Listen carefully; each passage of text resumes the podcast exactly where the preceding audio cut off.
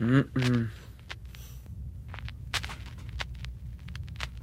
Ach so, ich wollte Zeit gucken. Machen wir es mal ganz anders hier.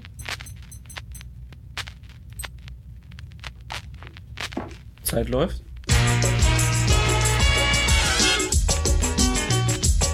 Ja! Mit allem Pipapo. Sehr gut! Der Ball? Auf ein, auf ein, auf ein.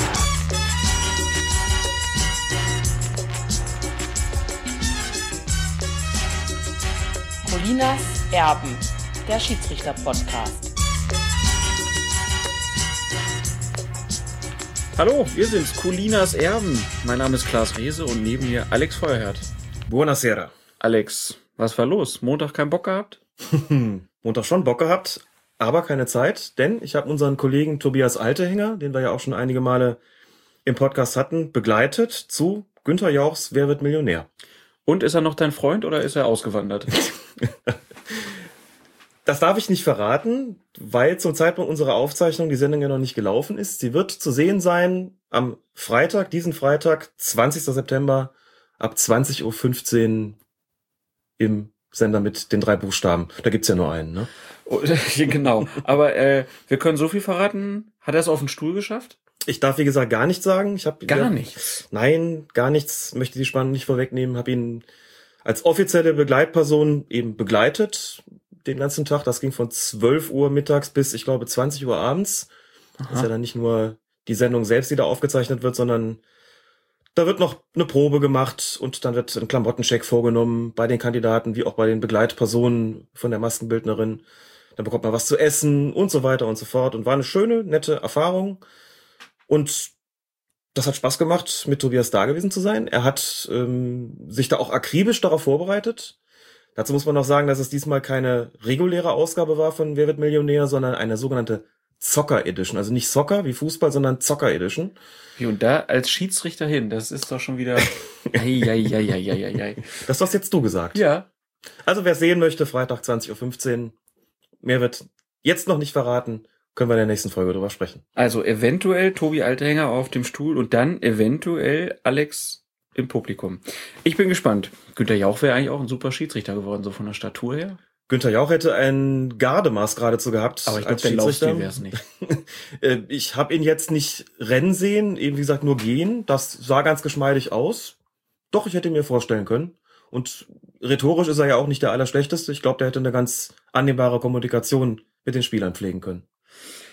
Ich glaube, aus der Karriere wird nichts mehr. Dafür ist es definitiv zu spät. Dann Der kommt, kommt nicht mehr über die Landesliga hinaus. obwohl, ich glaube, wenn der Jauch anfangen würde, dann wird der DFB. Naja, ist ja egal. Naja. Dann äh, kommen wir lieber Ohne zum, Jauch geht's auch, ne? Genau. Kommen wir zum Sport.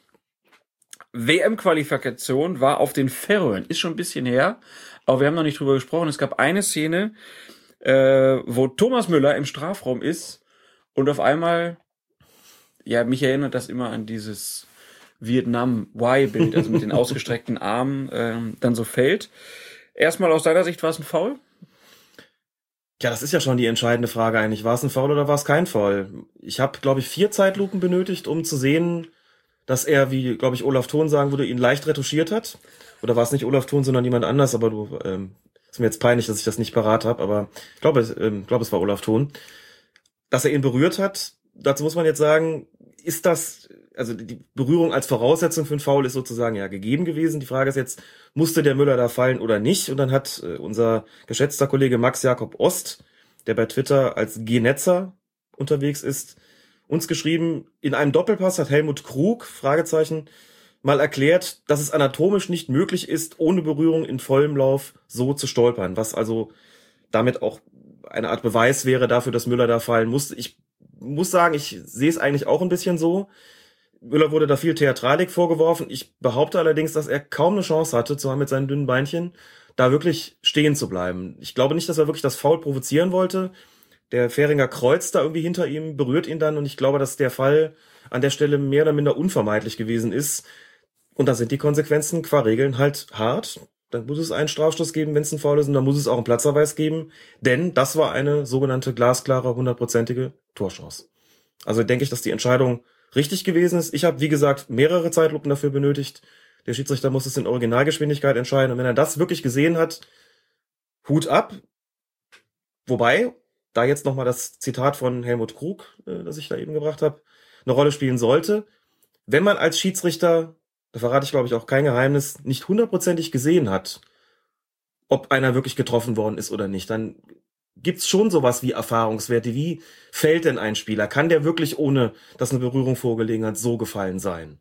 Ne, Da kann man jetzt lange drüber diskutieren, sagen, da haben es auch schon Spieler zu Meisterehren gemacht, das ist zweifellos richtig, aber das ist für einen erfahrenen Schiedsrichter immer auch eine Hilfe, dass er guckt, wie ist denn der gesamte Bewegungsablauf gewesen? Unterstützt das sozusagen meine Entscheidung in dem Moment oder meine Ahnung, dass dann faul gewesen ist? Ja oder nein? Ich glaube, dass ihm das da an der Stelle auch geholfen hat bei der Beurteilung dieser gesamten Szene. Aber wir haben ja auch die Zeitlupe und können das im Nachhinein beurteilen. Und ich würde sagen, das ist eine vertretbare Entscheidung gewesen, auch wenn sie natürlich in dem Moment sehr hart gewesen ist und auch wenn die Berührung in diesem Fall ja nur sehr flüchtig gewesen ist.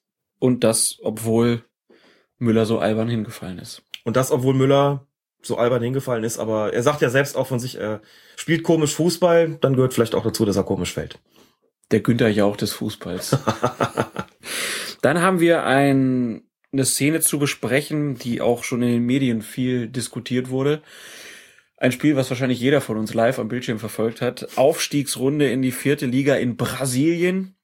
Es steht 2 zu 2 und zweimal gibt es eine glasklare Torchance für die angreifende Mannschaft. Wenn da nicht der Zeugwart gewesen wäre, Oder Masseur? Der hat ein Köfferchen dabei.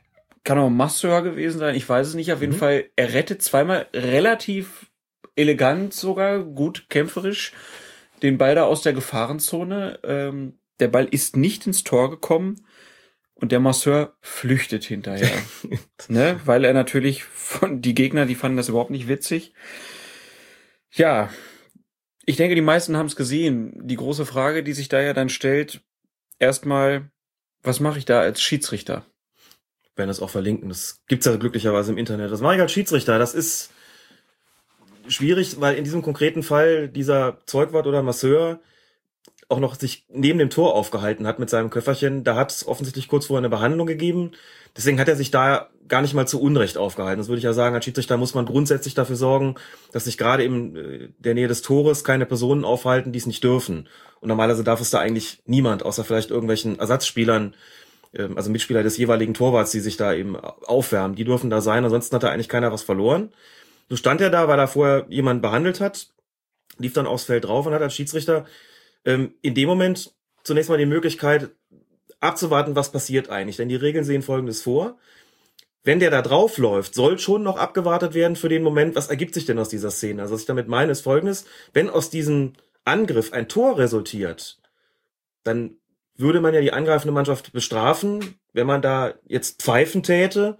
Mit der Begründung, da ist eine, eine fremde Person auf dem Platz, die da nicht hingehört, die aber eindeutig ja dem äh, der verteidigenden Mannschaft zuzurechnen ist. Man würde die angreifende Mannschaft ja benachteiligen, ähm, wenn man da pfiffe, weil sie das Tor ja nicht, dann, weil das Tor dann ja nicht gültig sein könnte in dem Moment, wo abgepfiffen wird. Das ist übrigens zunächst mal unabhängig davon, ob der eingreift oder nicht. Das heißt, wenn der da nur versucht hätte, den Ball ähm, davon abzuhalten, dass er ins Tor geht, es aber nicht geschafft hätte, also wenn das Tor trotzdem gefallen wäre, hätte es auch gezählt. Das sehen die Regeln vor bei einem Eingriff von Dritten, die klar der jeweiligen Mannschaft zuzurechnen sind, die das Tor kassiert, ist das Tor in dem Fall zu geben. Das ist ja aber nicht der Fall gewesen. Er hat ja, wie du schon gesagt hast, zweimal wirklich glänzend auf der Linie gerettet. Aber nochmal ganz kurz Mhm. die Zwischenfrage, wenn nicht klar ersichtlich ist, zu welchem Team der gehört, dann wird anders entschieden.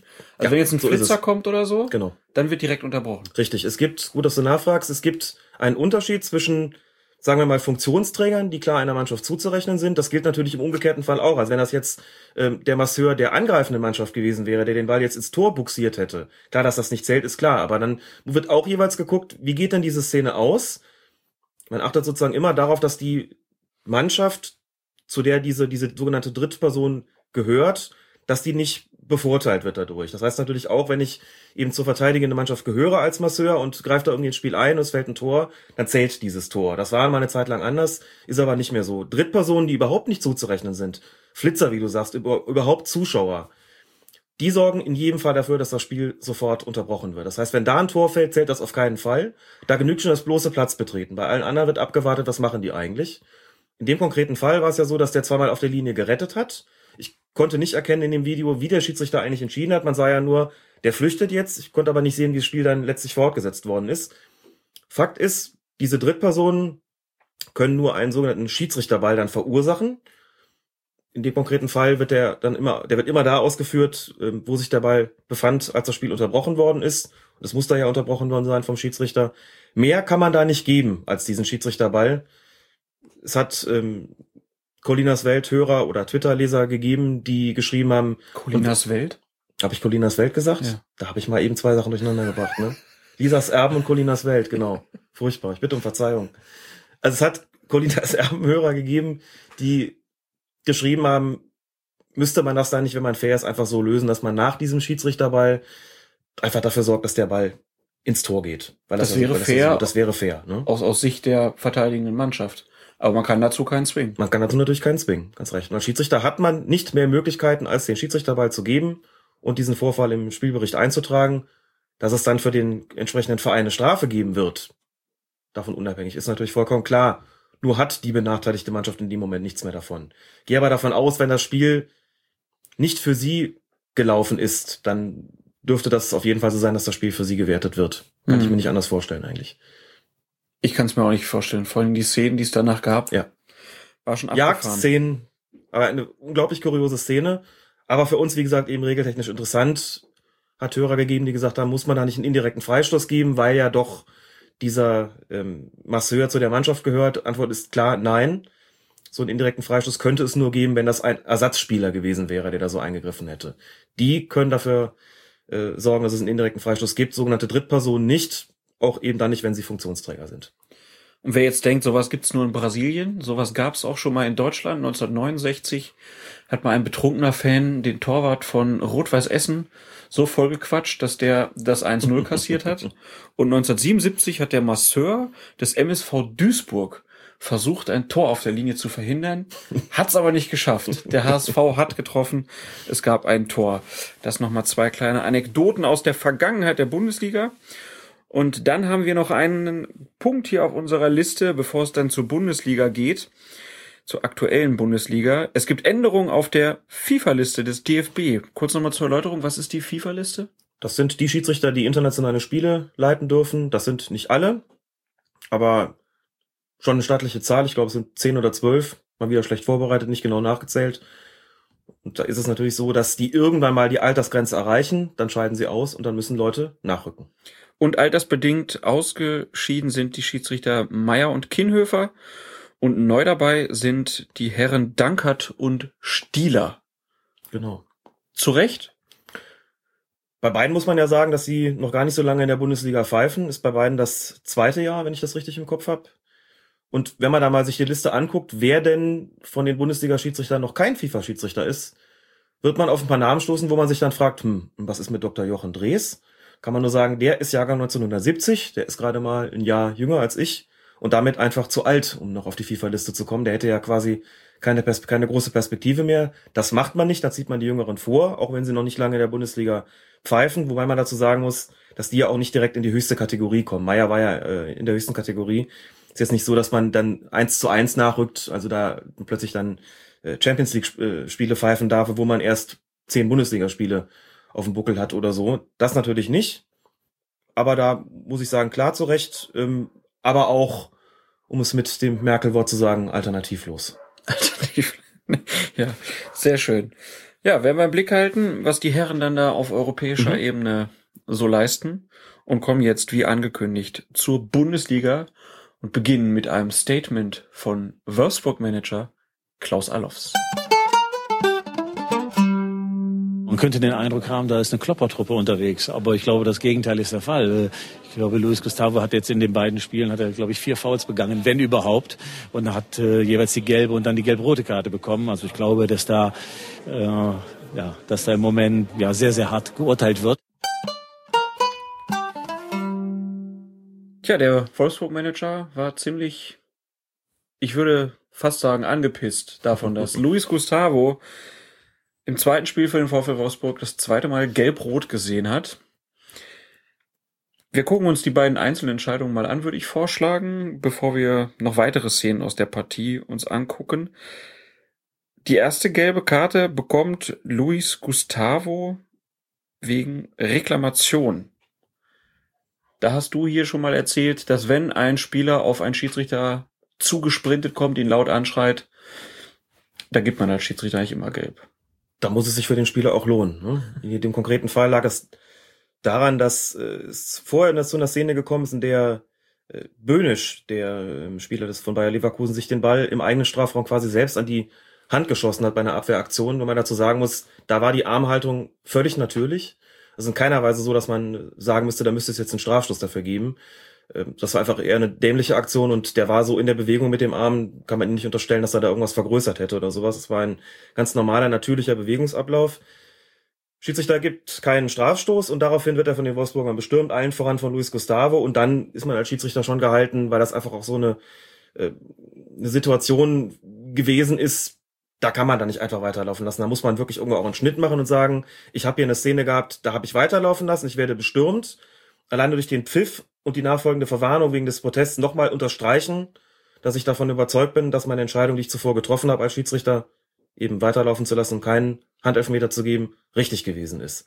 Und dann schnapp ich mir, wenn mir da gleich zwei oder drei auf mich zukommen, schnapp ich mir den, der da am lautesten gepöbelt hat, am weitesten vorne ist, was auch immer, also einen von denen und nicht alle auf einmal.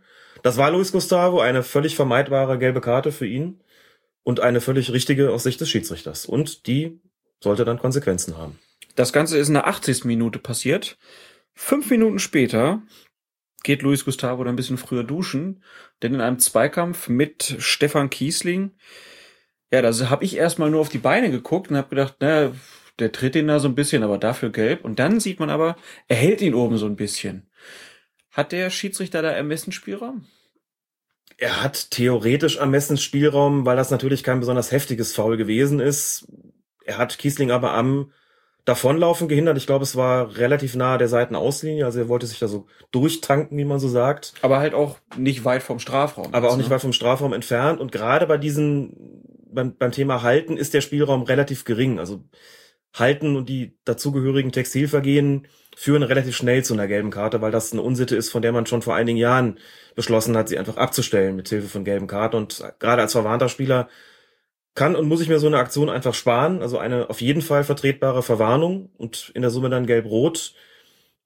Ich hätte in der Situation es auch nicht so gerne gesehen, ehrlich gesagt, da die Karte stecken zu lassen, denn wie gesagt, er hindert ihn zwar mit einer, mit einem nicht besonders heftigen Foul, klar, aber dann doch sehr effektiv am Weiterlaufen.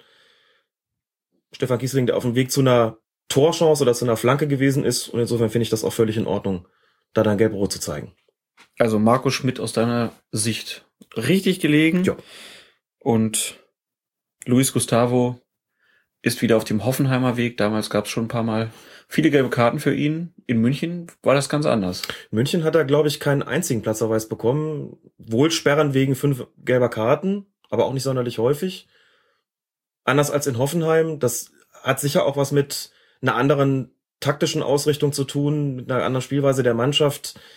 Naja, und die Leute drumherum. Also Und den Leuten drumherum natürlich auch, die ist auch eine Frage der Mitspieler, selbstverständlich. Als er zu Bayern kam damals, kann ich mich dran erinnern, dass viele so ein bisschen die Stirn in Falten gelegt haben und gesagt haben, Luis Gustavo ist doch einer, der eigentlich zu oft vom Platz fliegt.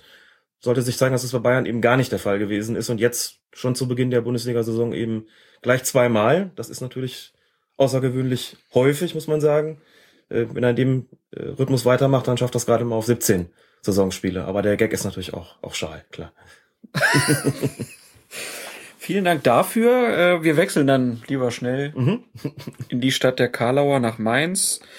Da spielten die 05er gegen Schalke 04. 04 muss es heißen. Und Schiedsrichter Peter Sippel hat in der 52. Minute aus meiner Sicht sich eine Fehlentscheidung erlaubt, denn Matip springt Okazaki im eigenen Strafraum in den Rücken und ich hätte da gerne einen Strafstoß gesehen. Den hätte ich da auch gerne gesehen und die Mainzer sowieso natürlich, ganz klar. Zeigt auch, dass es manchmal einfach sehr schwierig ist, bei solchen Zweikämpfen für den Schiedsrichter zu entscheiden. Denn zum einen sieht es so aus, als ob Matip einfach zum Kopfball geht, also ganz regulär in den Zweikampf. Man muss aber auch gucken, gerade wenn ein Spieler springt, was macht er eigentlich mit seinen Beinen oder mit den Knien. Und da ist es einfach so gewesen, dass er mitnichten da nur irgendwie den Ball gespielt hat, sondern da geht das Knie ins Kreuz. Und das ist nicht einfach nur irgendeine Berührung, sondern eine effektive, das ist de facto ein Foul. Und wenn es im Strafraum passiert, ist es auch ein Strafstoß. War der Schiedsrichter möglicherweise zu konzentriert auf das, was sich quasi obenrum Mhm. abgespielt hat, dass er das untenrum nicht gesehen hat. Ähm, aber man sieht es in der, eigentlich schon in der Originalgeschwindigkeit ganz gut, dass es äh, keine reguläre Aktion gewesen ist. Also es ist nicht, ist kein reines Zeitlupenwissen, denke ich. Man hat so ein bisschen das Gefühl, wenn man mal auf den Schiedsrichter achtet, äh, dass Okazaki, dadurch, dass er ja sehr, sehr klein von Ja. Statur ist und Matip sehr groß, Mhm. Dass er es vielleicht einfach darauf geschoben hat, dass er halt das nicht als faul gewertet hat, sondern ja, so normaler Zweikampf irgendwie. Dass das vielleicht die Schwierigkeit auch in der Situation war. Das ist durchaus denkbar. Aus eigener Erfahrung kann ich sagen, dass es oft sehr, sehr schwierig ist, solche Zweikämpfe zwischen großen und kleinen Spielern zu beurteilen, wenn da so ein Kopf dazwischen liegt. Nicht nur bei Kopfballduellen übrigens, sondern auch durchaus in, äh, in anderen Spielsituationen oder wenn es nicht so einen Größenunterschied gibt, aber einen körperlichen Unterschied, wenn du einen sehr kräftigen oder, oder muskulären, muskulösen Spieler äh, gegen einen eher schmächtigen hast, ist es auch schwierig, weil die natürlich dann, der eine sagt immer, der fault mich die ganze Zeit, der andere sagt, der fällt so schnell das ist schwierig, da eine Linie zu finden als Schiedsrichter und dann bei solchen Duellen, wo die Größenunterschiede dann noch zum Tragen kommen, äh, ist es schon sehr, eine sehr anspruchsvolle Aufgabe, da immer richtig zu liegen. Nur wenn das Knie ins Kreuz geht, ist es dann auch keine Frage des Größenunterschieds mehr, sondern das ist dann einfach ein Foul und hat er an der Stelle nicht gesehen, hätte aber eigentlich ein Strafstoß sein müssen, ja. Und damit kommen wir zur nächsten Partie. Werder Bremen gegen Eintracht Frankfurt. Da gab es in der 18. Minute die Situation, dass Rode Prödel den Ball aus ja, relativ kurzer Distanz in den Arm schießt. Bericht gibt keinen Strafstoß, sondern entscheidet auf Eckball. Und bei mir war es so, dass ich nicht ganz sicher war, was ich gemacht hätte. Als Schiedsrichter oder als Als Brödel? Schiedsrichter. Als Schiedsrichter. Ich denke, Brödel zieht den, zieht den Arm weg und signalisiert dadurch ziemlich deutlich, dass er den Ball gerade nicht mit der Hand spielen will. Der zieht ihn so vor den Körper aus einer Position, wo der Arm vorher so ein bisschen abstand und Mhm. begibt ihn damit in eine eigentlich natürliche Position. Und wie gesagt, deutet einfach auch noch an, ich will hier nichts vergrößern, ich will nicht mit der Hand spielen. So, und dann wird er im Prinzip angeschossen und kann gar nichts machen. Brüch steht direkt daneben. Man sieht auch, wie er auf die Proteste mit dem Kopfschütteln reagiert, das so aus, weil er sagt, ah nee, also das war nur keine Absicht, die klar erkennen lässt. Ich habe die gesamte Situation wahrgenommen. Ich habe sie auch einschätzen können, gut einschätzen können. Er stand wirklich optimal in der Situation und denke, dass äh, bei allem Streit, den es immer über Handspiele gibt, gerade in dieser Spielzeit, aber auch schon in der vergangenen eben hier eine Situation vorlag, wo man den Spieler schlechterdings nicht dafür bestrafen kann, sich auch noch bemüht, dass, dass er sich dafür noch bemüht hat, den Arm wegzuziehen und denke, das war dann eine natürliche Handhaltung und es ist auch korrekt, da kein Strafstoß, sondern in dem Fall einen Eckball zu geben. Hat mir nur wieder gezeigt, dass ich bei Handspielen aktuell völlig verunsichert bin. Äh, Sind ja alle. ne? Kann, brauche ich, brauch ich mich nicht für Ach. schlecht fühlen. Dann kommen wir in die 26. Minute. Da war es ein bisschen klarer. Di Santo hat die Sportart verwechselt Tja. und springt karatemäßig in, wer war es? Ochipka Ochipka, ins genau. Gesicht. Ja. Auch kein Ermessensspielraum in der Situation. Keiner Messensspielraum, da muss man auch nochmal sagen, es ist ja in den allerseltensten Fällen so, dass diese Spieler wirklich einen Foul so begehen wollen. Auch nicht das erste Mal in dieser Saison passiert, dass ein Spieler im Gesicht getroffen wird. Wenn das wirklich so ein Brutalo-Foul ist, wo das, bei dem man Vorsatz unterstellen muss, fallen die Sperren auch deutlich länger aus. Das sind eher Ungeschicklichkeiten, aber nochmal, das Risiko trägt in solchen Situationen der Spieler, wenn er so zu Werke geht. Man sah dem Di Santo auch an, dass ihm das unangenehm ist. Er wusste auch ganz genau, was da kommt. Und auch nach Erhalt der roten Karte war schon so, oh Gott, was habe ich da gemacht? Eher als, dass er zum Protest übergegangen wäre. Also es ist eine völlig korrekte Entscheidung gewesen, die ja auch nicht umstritten gewesen, ist, muss man dazu sagen. Aber ich kann als Spieler, ähm, ich muss als Spieler immer darauf achten, ist ein Gegenspieler in der Nähe, wenn ich das Bein dermaßen hochnehme. Also wenn ich es in, in, in äh, Regionen durchstrecke, in der sich äh, anderleuts Köpfe befinden können. Das hat er hier nicht getan. Ähm, Ist auch nicht so, dass er ihn nicht sehen konnte oder sowas. Also es gibt eigentlich nichts, äh, was man zu seiner Entlastung anführen könnte. Insofern korrekter Platzverweis, klar. Und ich habe ja hier im Podcast gelernt, man muss für die Spieler keine Entschuldigung suchen. Genau. Dann die 58. Minute. Russ versus Hand im Strafraum. Brich pfeift Elfmeter und ja, er- einer der Kommentatoren äh, des Spiels, der hat so schön gesagt, Hand streckt den rechten Fuß mit einer unnatürlichen Bewegung genau dahin, wo er weiß, dass er den Elfmeter bekommt. Also nicht die unnatürliche Handbewegung, die wir jetzt schon so oft besprochen haben, sondern die unnatürliche Fußbewegung von Aaron Hunt.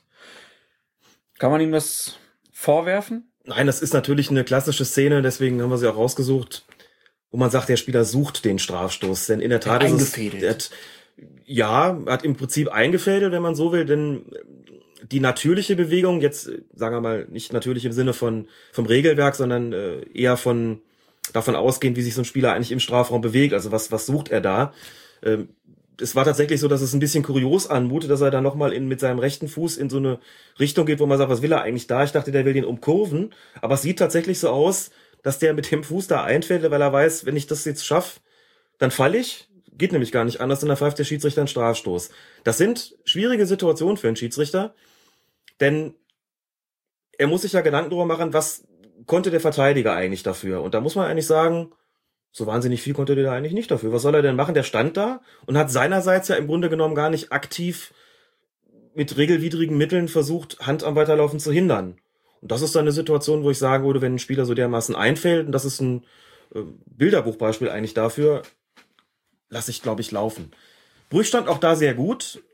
Und da muss man dazu sagen, so wie ich es in der Originalgeschwindigkeit gesehen habe, ist mir das natürlich überhaupt nicht so aufgefallen, dass da einer irgendwie äh, das Hand da versucht einzufädeln. Da habe ich den Eindruck gehabt, der will vorbei, der Frankfurter streckt den Fuß raus, Hand fällt, klarer Strafstoß. Und Brüch hat auch sofort reagiert. Da zeigt sich, dass man selbst aus einer guten Position so einen Bewegungsablauf einfach falsch einschätzen kann. Das ist eine lässliche Sünde, muss man dazu sagen. Wir haben da, wie gesagt, wieder Zeitlupenwissen, sehen dann ganz genau, das ist das, was Hand wollte. Die Spieler sind da einfach auch abgewichst und suchen genau diesen Weg. Ist dann schade, wenn der Schiedsrichter darauf reinfällt, muss man aber sagen, wenn selbst so ein starker Schiedsrichter wie Felix Brüch, ne, Deutschlands aktuelle Nummer eins oder mindestens 1b, wenn selbst so ein Schiedsrichter dann das nicht erkennt, dann ist es schon verdammt geschickt gemacht, denn ne, Brüch stand auch nicht irgendwie ungünstig. Man sagt, naja, das konnte er aus der Position nicht sehen, sondern eigentlich sogar sehr gut. Passiert halt. Aber ich denke, hier wäre es besser gewesen, nicht zu pfeifen, denn das hat Hand äh, nochmal auf eine ganz andere Art gesucht, also nämlich, auf eine, wo man dem Verteidiger einfach eigentlich keinen Vorwurf machen kann. Der konnte gar nicht weg.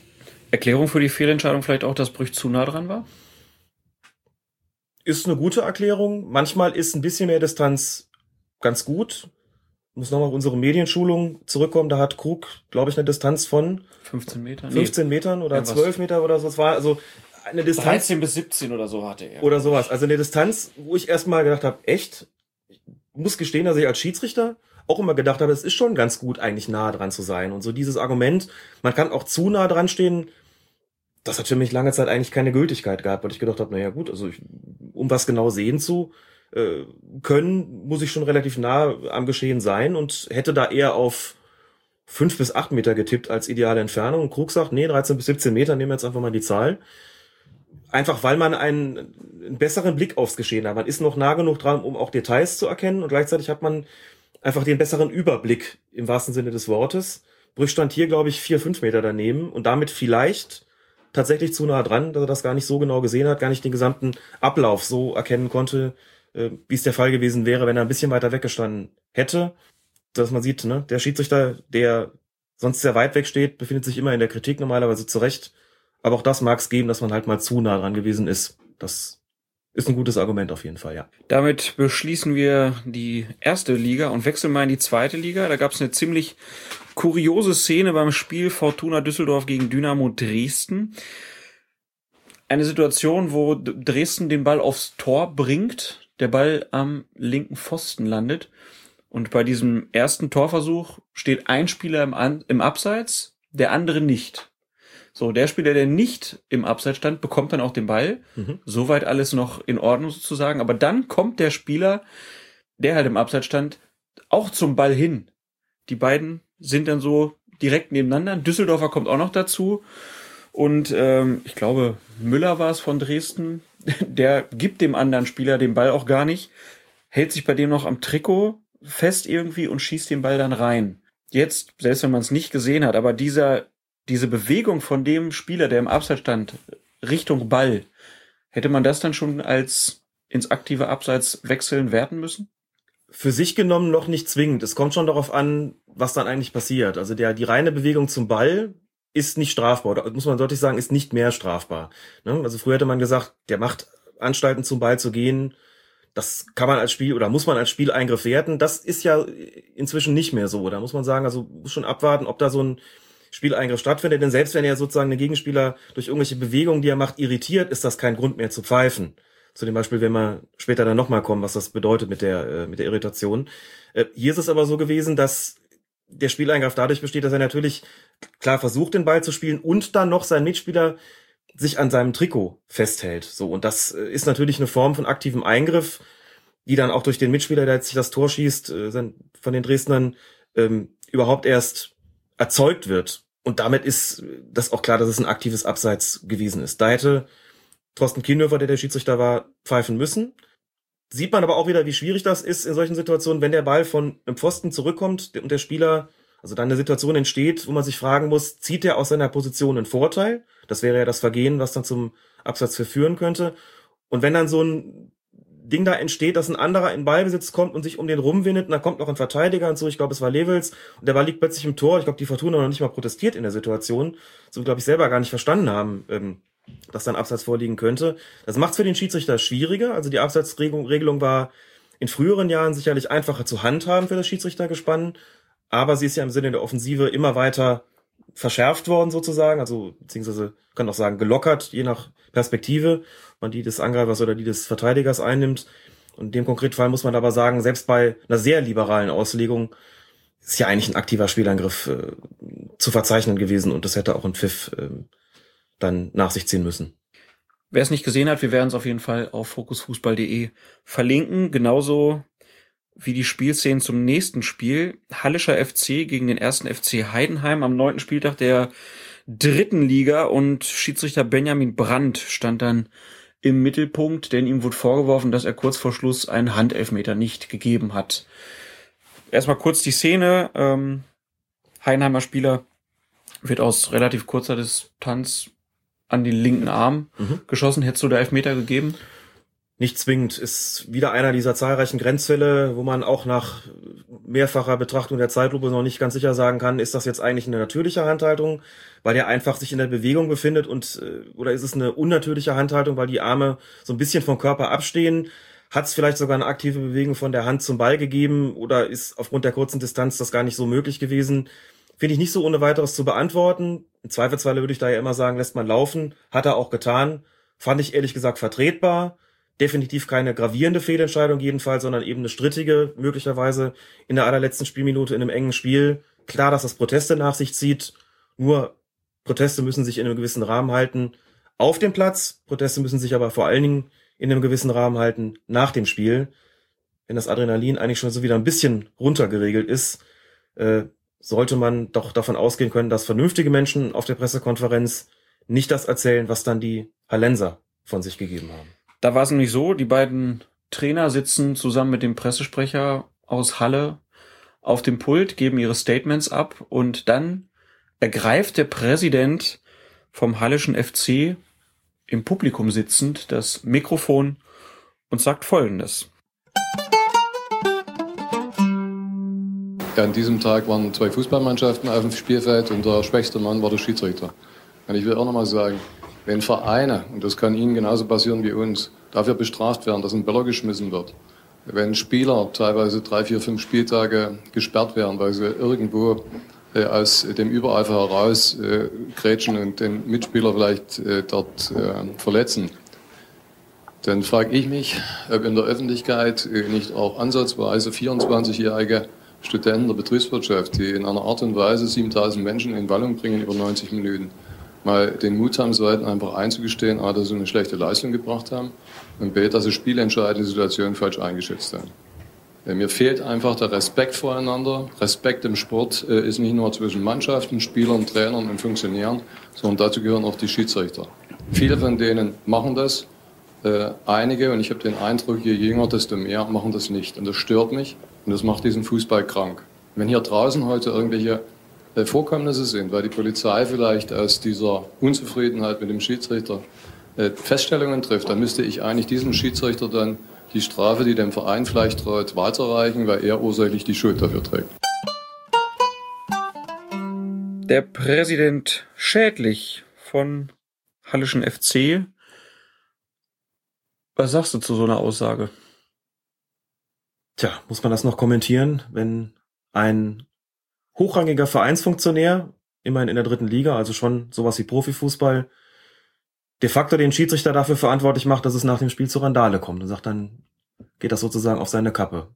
Finde ich ungeheuerlich, dass es zu solchen Aussagen kommt und wie gesagt ja auch nicht irgendwie in, in Rage unmittelbar nach dem Schlusspfiff, da wäre es auch schon Grenzwertig? grenzwertig und äh, auch schon sehr problematisch, aber auf einer Pressekonferenz solche Sätze von sich zu geben, die er sich offenkundig überlegt hat, zumindest meine ich das aus ihnen herauszuhören, das ist schon heftig. Denke auch, dass das das DFB-Sportgericht beschäftigen dürfte, denn diese Verbindung zu ziehen ist natürlich fatal. Einfach mal zu sagen, der Schiedsrichter ist schuld, wenn es hinterher, wenn die Leute sich hinterher prügeln, weil sie so enttäuscht sind, ähm, das geht natürlich überhaupt nicht. Darüber muss man, glaube ich, auch nicht wirklich diskutieren. Der Trainer von Halle, Sven Köhler, der hat sich so ein bisschen diplomatischer geäußert. Der hat gesagt, äh, also als er mit dem Schiedsrichter gesprochen hat, er hat gesagt, dass der Arm angelehnt war und deshalb der Pfiff ausblieb. Jeder macht Fehler, auch wir. Also da hat er eben noch nicht mal einen großen Vorwurf gemacht, aber dann sagt er, jedenfalls kann es nicht sein, dass der Schiedsrichter oder sein Assistent das Gefühl geben, dass du ein fünfjähriges Kind bist. Das ist jetzt so ein Vorwurf, den hört man nicht das erste Mal. Also, dass ähm, die Trainer sich darüber beschweren, dass sie von den offiziellen, ja, nicht mit genügend Respekt behandelt werden. Warum ist das so ein großes Problem für Schiedsrichter? Jetzt muss man natürlich erstmal dazu sagen, wir haben die Spielleitung ja nicht in Gänze verfolgt von Benjamin Brandt. Nee, wir wissen auch nicht, Wissen was, auch der, nicht, was auf dem Platz der gesagt ist. gesagt hat, keine Ahnung. Aber man hat ja, wenn man Spiele verfolgt, oftmals das äh, einfach nur bei der Betrachtung das Gefühl, naja, da stimmt die Chemie zwischen vierten Offiziellen und äh, Trainer jetzt nicht. Und das liegt dann teilweise auch so ein bisschen in der Körpersprache teilweise begründet. Mhm. Ist das, ist das so schwierig für Schiedsrichter dann auch vielleicht sich umzustellen von dem, was auf dem Platz passiert, wo man sich anders bewegen muss vielleicht als dann neben dem Platz in so solchen Gesprächen? Können das manche nicht so gut? Das ist individuell sicherlich verschieden und es ist auch eine Frage des Alters. Wir hatten das ja schon mal hier besprochen, dass man sich natürlich äh, mit zunehmendem Alter ein größeres Repertoire an Kommunikationsmöglichkeiten aneignet, anders mit Trainern spricht, dass man sich als mit Anfang 20 oder Mitte 20 gerade in diesen höheren Klassen nochmal äh, auf eine andere, ganz andere Art Respekt verschaffen zu müssen, meint zumindest, als äh, das dann mit Anfang 30 der Fall ist, wo man die Leute schon länger kennt und ganz anders mit denen redet und wo man auch als Schiedsrichter vielleicht schon einen größeren Respekt äh, entgegengebracht bekommt, als das mit Mitte 20 der Fall ist, wo man auch ne, ganz ehrgeizig ist und glaubt, da vielleicht einen besonders scharfen Umgangston an den Tag legen zu müssen, weiß ich in dem konkreten Fall nicht. Mich lassen solche Sätze hellhörig werden. Wie gesagt, nochmal, was der Präsident gesagt hat, geht überhaupt nicht. Wenn der Trainer sagt, wir haben uns gefühlt wie, als wären wir fünfjährige Kinder, dann heißt das ja, der hat uns in irgendeiner Form autoritär oder quasi entmündigend behandelt. Das muss jetzt nicht stimmen. Ich lasse solche Sätze trotzdem hellhörig werden, weil ich mich dann immer frage, was hat der Schiedsrichter denn getan oder wie hat er möglicherweise agiert? Hat er Angriffsflächen geschaffen? Hat er einfach seine Autorität zu sehr ausgenutzt? Also das, der gute Schiedsrichter ist ja eine Autorität, ohne autoritär zu sein. Das war hier möglicherweise nicht der Fall. Das weiß ich aber natürlich nicht, weil ich, wie gesagt, nicht äh, auf dem Platz zuhören konnte. Ist aber definitiv was, wo jeder Schiedsrichter zumindest mal kurz in sich gehen sollte und sich fragen sollte, was habe ich getan, dass so ein Satz gesprochen wird. Ne? Das äh, ist eine andere Form von Vorwurf, ähm, als er von dem Präsident erhoben wird natürlich. Und insofern auch äh, einer mit, mit mehr, also einer, die man schon ernster nehmen sollte, selbstverständlich. Aber sicherlich auch einer, der Benjamin Brandt in 10, 12 Jahren spätestens dann nicht mehr gemacht werden wird. Die älteren Schiedsrichter gehen schon etwas relaxter um damit. Es ist vollkommen klar, dass ähm, das Beispiel dann immer ganz gerne so ein Knut Kircher, der nur auch schon deutlich über 40 ist, so quasi schon im Herbst seiner Karriere lange dabei. Den kennen viele, der hat die maximale Akzeptanz, der muss nicht mehr viel machen. Der behandelt mit Sicherheit auch keinen Spieler arrogant. So und einer, der da neu dazukommt und sich da positionieren muss, manchmal legen sie tatsächlich auch äh, die Kollegen dann einen Umgangston an den Tag, der nicht so wirklich dolle ist. Ich kenne es halt eher aus den unteren Klassen, wo ich dann auch oft Gespräche nach dem Spiel führe und sag, es gibt einfach bestimmte Sätze, die gehen da nicht. Ne? Ich kann nicht einen Spieler ermahnen und dann zum Schluss sagen, haben wir uns verstanden. Weil das einfach Richtung Demütigung geht und dem Spieler gar nicht die Möglichkeit gibt, adäquat zu antworten. Was soll er denn sagen? Soll er sagen, nein? Dann hat er die gelbe Karte vor der Nase. Soll er sagen, ja? Ist er damit ja schon in eine Situation gezwungen, wo er quasi gar keine Alternative mehr hat. Und das darf man als Schiedsrichter nicht machen, um nur mal ein Beispiel zu nennen. Das heißt, ich versuche mit den Schiedsrichtern dann auch einfach Alternativen in der Ansprache zu erarbeiten, auf dass sie in Zukunft nicht sich dazu gezwungen sehen, so den Kasernenhofton da anzuschlagen oder eben so eine Form von Verhaltensweisen an den Tag zu legen, die ihnen als Arroganz ausgelegt werden könnten, um das mal vorsichtig zu sagen. Ist also so ein bisschen die Gefahr, dass vielleicht die Schiedsrichter, die noch jung an Jahren sind, das Gefühl haben, dass sie ihre Mhm. Jugendlichkeit, ihre Unerfahrenheit dann durch zu rüde Ja. Ansprache Zu kompensieren. zu kompensieren. Genau. Es war nicht der einzige vierte Offizielle bzw. Schiedsrichter, der im Mittelpunkt stand. Ähnliches passierte nämlich auch in Neapel in der Champions League. Für mich ist er kein Fußballer, für mich ist er ein Tänzer. Borussia Dortmund durfte im Hexenkessel von Neapel antreten. Wirklich astreine Stimmung, die man schon über den Fernseher mitbekommen hat. Und in der 26. Minute war es dann so, dass Neven Subotic wegen einer blutenden Wunde am Kopf raus musste, behandelt werden musste, dann wieder zurück wollte, aber der vierte Offizielle hat ihn nicht gelassen, weil er der Ansicht war, dass die Blutung noch nicht gestillt ist. Das ist so die Regel, ne? Wenn jemand noch Blut irgendwie, ähm, also eine offene Wunde hat, die nicht abgedeckt ist, dann muss ich als Schiedsrichter den Spieler vom Feld schicken, bis das gestillt ist. Ich glaube, das rührt aus der Zeit her, als so HIV-Infektionen ja befürchtet wurden.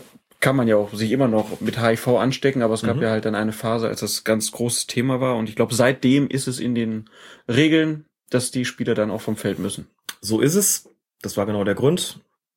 Kann man so stehen lassen. Habe ich nichts zu ergänzen. Und im vorliegenden Fall ist es eben so gewesen, dass Sobodic zurück wollte. Jetzt muss ich sagen, ich habe ja nur die Fernsehbilder, habe ja nicht so nah dran gestanden wie der vierte Offizielle. Der guckt ihn aber an. Und man sah selbst im Fernsehen da noch, da war so ein bisschen was, schien da noch zu bluten. Zumindest war die Wunde eben nicht abgeklebt, nicht mit Mhm. einem Pflaster versehen oder genäht oder was auch immer. Und daraufhin hat der vierte Offizielle gesagt, das reicht mir nicht, das blutet im Prinzip noch weiter, das ist nicht gestillt, da muss jetzt was drauf. Großer Ärger schon an der Bank. Sobotic hat sich da aufgeregt. Man konnte das im ZDF in so einem Nachdreher sehen, ähm, wie die sich da zugetragen hatte, im laufenden Spiel nicht.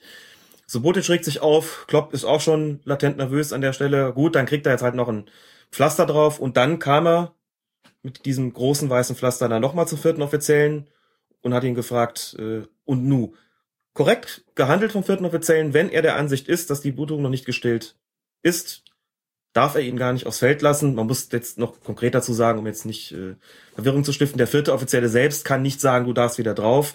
Der muss mit dem Schiedsrichter Kontakt aufnehmen und sagen, der Spieler, der wegen der blutenden Wunde des, äh, vom Feld geschickt worden ist, der möchte wieder drauf. Da muss der Schiedsrichter sagen, alles klar, komm rein.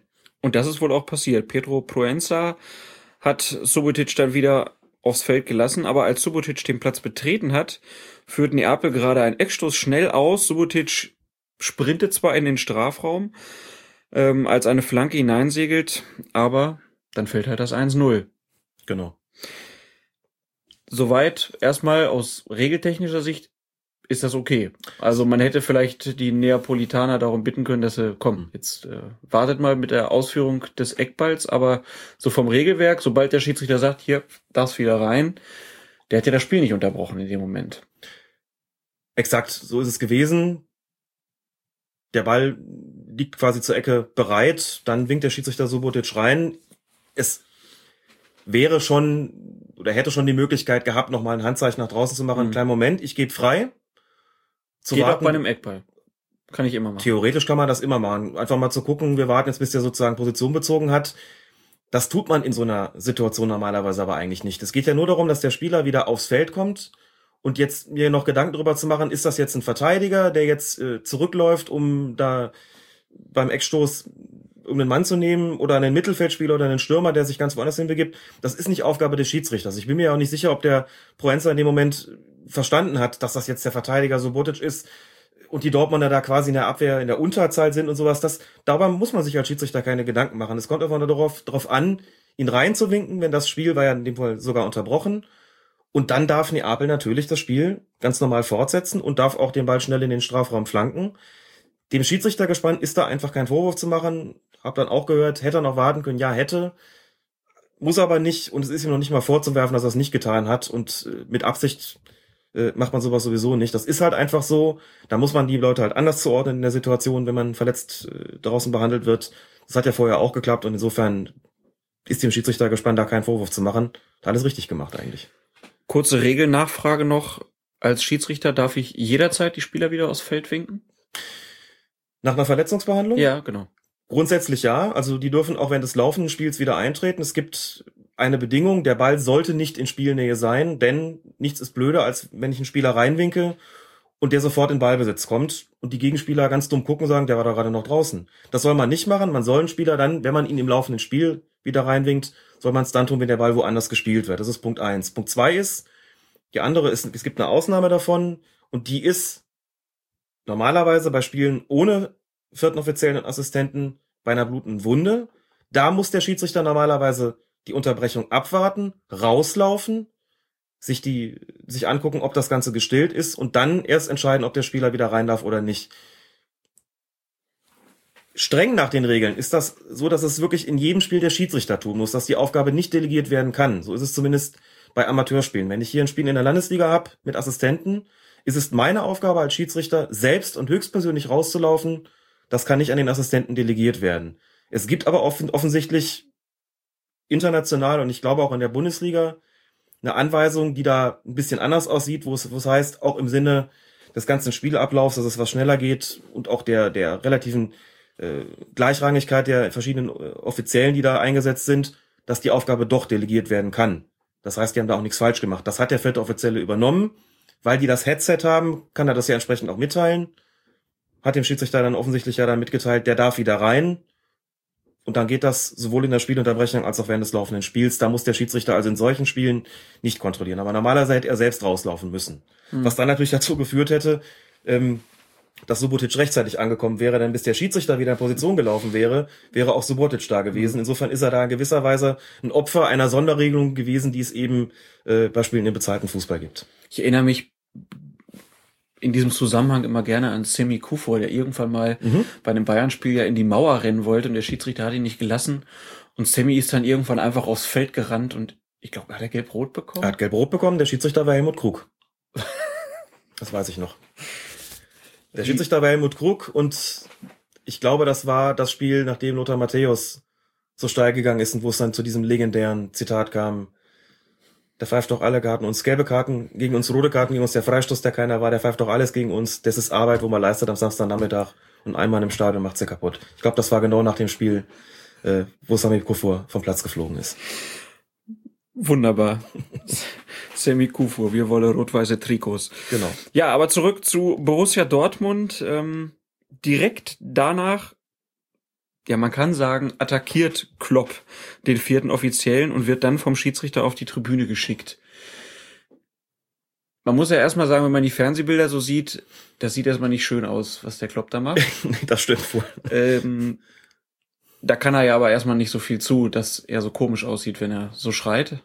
Andererseits muss er sich auch irgendwie seiner Wirkung bewusst sein. Da steht ein Mann in der Champions League im Anzug und baut sich dann da vor dem vierten Offiziellen auf. Es sieht so aus, als ob er auch irgendwie nach ihm greift und schreit ihn dann von Gesicht zu Gesicht auch wirklich an. Mhm.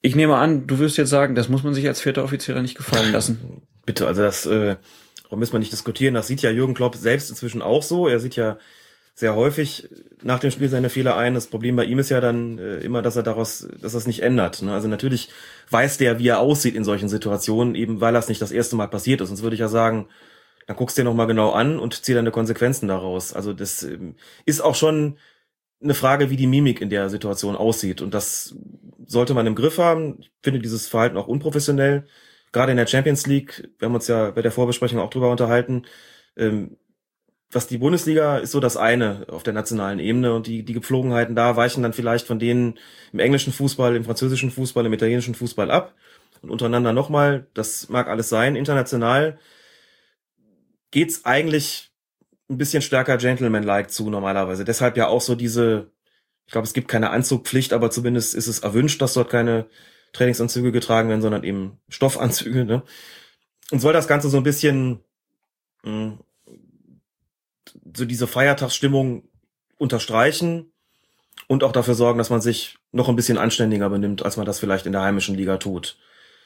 Ähm und man sieht in der Tat ja auch in der Champions League ist nicht so wahnsinnig oft, dass Trainer so dermaßen ausrasten, wie das gestern bei Jürgen Klopp der Fall gewesen ist. Das finde ich schon sehr kritikwürdig.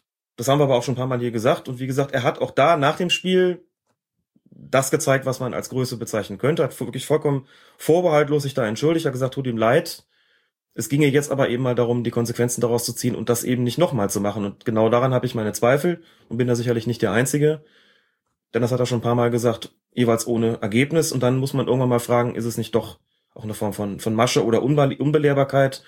Das eine wie das andere wäre nicht schön. Fakt ist jedenfalls, natürlich hat der vierte Offizielle sich das nicht gefallen zu lassen, wenn ich so angegangen wäre, auch noch körperlich. Da bleibt nur eins, übers Headset den Schiedsrichter holen und natürlich muss der auf die Tribüne. Klar. Klopp geht dann ja auch und will dem vierten Offiziellen die Hand geben. Das will der aber nicht. Mhm. Hättest du ihm die Hand gegeben? Nein, mit Sicherheit nicht in der Situation. Also, wenn er sich entschuldigen möchte, kann er das nach dem Spiel tun, aber einer, der mich so angeht und dann kurz darauf mir noch die Hand geben will, das ist keine Situation, in der man das annehmen kann. Das fand ich vollkommen nachvollziehbar, dass äh, der Fehloffizielle da einfach nur nochmal klar gemacht hat, komm, geh bitte, ne? Und alles andere kann man nacherklären.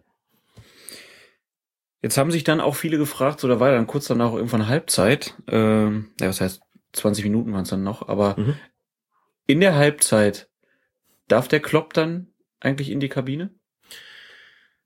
International gibt es auf jeden Fall ein Verbot, die Kabine zu betreten. Nach allem, was ich weiß, das ist zumindest bis jetzt immer so praktiziert worden. Habe es nicht nochmal nachgeschaut, aber es hat Fälle gegeben, ähm, wo hinterher bekannt geworden ist, dass das Trainer versucht haben, äh, in die Kabine zu kommen und da aufgehalten wurden von irgendwelchen UEFA-Offiziellen. Also da ist es so, da geht das nicht. Da zählt sozusagen auch die Kabine zum Innenraum. Also regeltechnisch heißt das immer, ein Trainer bekommt ein, ein Innenraumverbot. Dazu zählt die Kabine bei internationalen Spielen auch. Sie dürfen die Kabinen nicht betreten, soweit ich weiß, und auch ansonsten keinen Versuch unternehmen, Kontakt mit ihrer Mannschaft aufzunehmen, zum Beispiel durch irgendwelche technischen Geschichten. Wie das jetzt ist, wenn man auf der Tribüne sitzt und das Handy zückt und seinen Assistenztrainer anruft, der dran geht, das weiß ich nicht. Da wird man wahrscheinlich schwer kontrollieren können, was da, ähm, was da gespielt wird, aber das geht da, soweit ich weiß, nicht.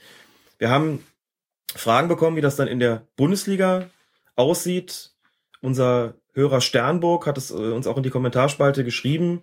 Ähm, er hat sich ein bisschen umgetan und mal geguckt, was so im Bereich des DFB oder der Deutschen Fußballliga geschrieben wird und hat gefunden eine Passage, ähm, in der es heißt, der Schiedsrichter hat Maßnahmen gegen Teamverantwortliche zu ergreifen, die sich nicht verantwortungsbewusst verhalten, wobei er sie vom Spielfeld und dessen unmittelbare Umgebung entfernen lassen darf. Wobei ich gerade sehe, das ist gar nicht aus irgendwelchen Spielordnungen, sondern es ist sogar in der Regel fünf, so, also in unmittelbaren Fußballregeln, so.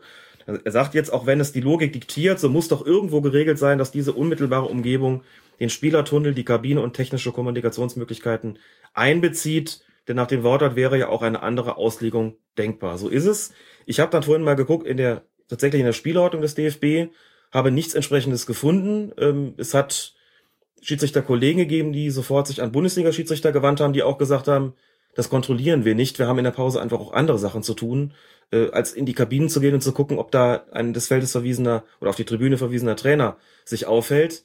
Ähm, ich werde mal weitersuchen, hab's da in der Spielordnung nicht gefunden. Sternburg fragt weiterhin, gibt es möglicherweise irgendwelche nationalen oder regionalen Sonderregelungen gegenüber der FIFA? Könnte das sein, weil es ja nicht so explizit in den Fußballregeln festgelegt worden ist? kann ich mit dem klaren Ja beantworten. Es ist sicher, sicher denkbar, dass ein nationaler Verband abweichend von der FIFA sagt, bei uns dürfen die Trainer in der Pause ähm, die Kabine aufsuchen. Wir beschränken das Verbot, äh, mit der Mannschaft Kontakt aufzunehmen, ausschließlich auf den unmittelbaren Innenraum, sprich Trainerbank. Alles andere ist uns egal. Das ist schon möglich, dass das so gehandhabt wird. Aber wie gesagt, äh, selbst bei den zumindest heute befragten Bundesliga-Schiedsrichtern äh, ist es so, dass sie sagten, wissen wir eigentlich gar nicht, wir kontrollieren es aber nicht. Uns geht es vor allen Dingen darum, dass der sich nicht mehr da äh, auf der Bank äh, auffällt und da sein weiteres Unwesen treibt. Und man kann ja auch davon ausgehen, dass so ein Trainer wie Klopp jetzt nicht an Bratwurststand geht und sich Bratwurst und Bier äh, gönnt, sondern klar wird er irgendwie versuchen, Kontakt aufzunehmen. Vermute ich auch. Ich erinnere mich auch noch an ein Spiel, ich glaube Galatasaray Istanbul war es, da wurde so mal dann der Trainer und Co-Trainer und da wurden alle hochgeschickt. Und zum Schluss stand dann nur noch der Zeugwart an der Linie, gestikulierte wild rum und bekam dann auf Zuruf von der Tribüne die Anweisung vom äh, Trainer dann irgendwie mitgeteilt. Ja, auch sowas gibt's, aber wie es genau dann in der Kabine auf Bundesliga-Ebene und so abläuft, Ja. werden wir noch mal recherchieren. Man muss ja dazu sagen, dass man sich Gedanken darüber machen muss, was denn eigentlich konkret bezweckt werden soll mit diesem Innenraumverweisen. Das ist ja, dass die unmittelbare Einflussnahme während des laufenden Spiels von der Seitenlinie aus nicht mehr gegeben ist. Insofern finde ich es völlig verständlich und im Grunde sogar auch sinnvoll, wenn man sagen würde, naja, dann in der Pause, ne, wenn der in die Kabine gehen will, da ist er ja mit seinen Spielern äh, zugange und kann da ja keine Unsportlichkeiten begehen, äh, kann ja nicht irgendwie den Schiedsrichter oder irgendwelche Gegenspieler oder gegnerischen Trainer attackieren. Also warum soll man ihm das verbieten? Finde ich im Grunde genommen auch gar nicht, gar nicht sinnvoll. Sieht aber bei der UEFA wohl anders aus. Ne? Nur der Tribünenverweis heißt ja eigentlich, er soll während des Spiels keinen Stress mehr machen. Das ist, denke ich, durch den Tribünenverweis ja nun auch hinreichend äh, gewährleistet. Ein Kabinenbetretungsverbot müsste es da, glaube ich, eigentlich gar nicht geben. Dann schließen wir die Causa jetzt da erstmal und gehen weiter im Spiel. 45. Minute. Roman Weidenfeller kommt aus dem Tor ja noch rausgesprintet, weil er denkt, dass er den Ball erreicht. Ähm, er erreicht den Ball dann auch, allerdings nur mit der Hand und wird dann wegen der Verhinderung einer glasklaren Torchance durch absichtliches Handspiel außerhalb des Strafraums vom Platz gestellt. Da gibt's keine zwei Meinungen. Da konnte der Schiedsrichter nicht anders handeln. Und Weidenfeller hat ja noch nicht mal protestiert. Das heißt, er hat auch gleich eingesehen und gewusst, dass die rote Karte berechtigt ist. Das ist eine glasklare Torchance gewesen, die er da verhindert hat. Insofern hat der Schiedsrichter da gar keine Wahl gehabt. Mich wundert da immer, das passiert ja immer mal wieder, dass Torhüter so rauslaufen, dass die da überhaupt mit der Hand hingehen. Also es scheint so ein Reflex in Torhütern drin zu sein. Ich meine, klar, wenn das 88. Minute ist, dann kann ich das verstehen, Mhm. aber zu dem Zeitpunkt, dann war ja sogar noch ein Verteidiger da irgendwie in der Gegend. Ja. Ja. Müsste man Weidenfeller fragen, Ja, warum na er das klar. so gemacht hat. Oder generell mal Torhüter fragen, aber Ja. das ist, ist immer interessant zu beobachten. Mhm. Irgendwie, dass die Hand dann da so rausgestellt wird, obwohl das gar nicht notwendig ist. Dann zweite Halbzeit, 65. Minute. Foul an einem Spieler von Neapel kurz vor dem Dortmunder Strafraum. Äh, bevor der Schiedsrichter pfeifen kann, schießt ein anderer Spieler der Gastgeber den Ball auf und dann über das Tor. Schiedsrichter Proenza gibt Freistoß. Es gab dann einige Nachfragen, äh, vor allen Dingen bei Twitter an uns, ob man äh, da nicht auf Vorteil schon entschieden hat und es den Freistoß also eigentlich nicht mehr hätte geben dürfen. Es gab auch den Vorwurf so ein bisschen, das hat der Schiedsrichter öfter in dem Spiel gemacht. Eine merkwürdige Vorteilsauslegung wurde ihm da vorgeworfen. Ich muss ehrlich sagen, ich habe nicht das ganze Spiel gesehen. Ich, mir ist es nicht so aufgefallen. Hast du das Spiel komplett gesehen? Ich habe es nicht komplett gesehen, deswegen kann ich auch zu der generellen Vorteilsauslegung nichts sagen. Vielleicht noch mal kurz zur, äh, zur Feststellung. Vorteil bedeutet, wenn ich ein Spiel trotz eines Foulspiels oder trotz überhaupt trotz einer Regelwidrigkeit weiterlaufen lasse, weil die Mannschaft, die eigentlich den Freistoß bekommen hätte, einen Vorteil bekommt, der besser ist als der, den sie aus wegen dieses Freistoßes hätte, dann soll ich das Spiel nicht unterbrechen, kann aber innerhalb von zwei bis drei Sekunden noch nachpfeifen, wenn dieser Vorteil nicht eintritt.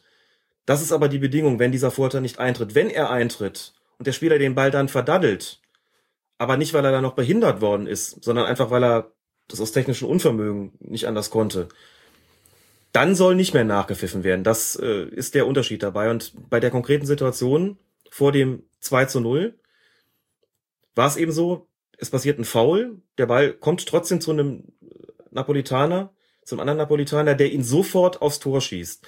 Jetzt versetzen wir uns mal kurz in die Situation des Schiedsrichters rein. Der sieht natürlich auch, dass der Ball da durchgesteckt wird, dass der andere schießt. Und als taktisch geübter Schiedsrichter gucke ich da so ein bisschen, was ist mit der Flugbahn des Balles? Wenn ich sehe, dass die so ist, dass der Ball sowieso nicht ins Tor gehen kann, dann pfeife ich vielleicht sogar noch in den Schuss rein. Und das ist genau das, was Proenza gemacht hat. Man sieht im Fernsehen, oder man hört es besser gesagt, der Ball kurz bevor dann den Querbalken überschreitet, ist voll, vollkommen verzogen worden, war völlig klar, dass der nicht reingeht, hört man den Pfiff. Und da sieht man in der Hintertorperspektive, er hatte auch keinen Vorteil angezeigt, sich da also sozusagen selbst nicht unter Druck gesetzt und keine, Also wenn er die Hände jetzt über den Mhm. Kopf Richtung gegnerisches Tor gehalten hätte Ja. und klar angezeigt hätte, das ist jetzt Vorteil, Ja.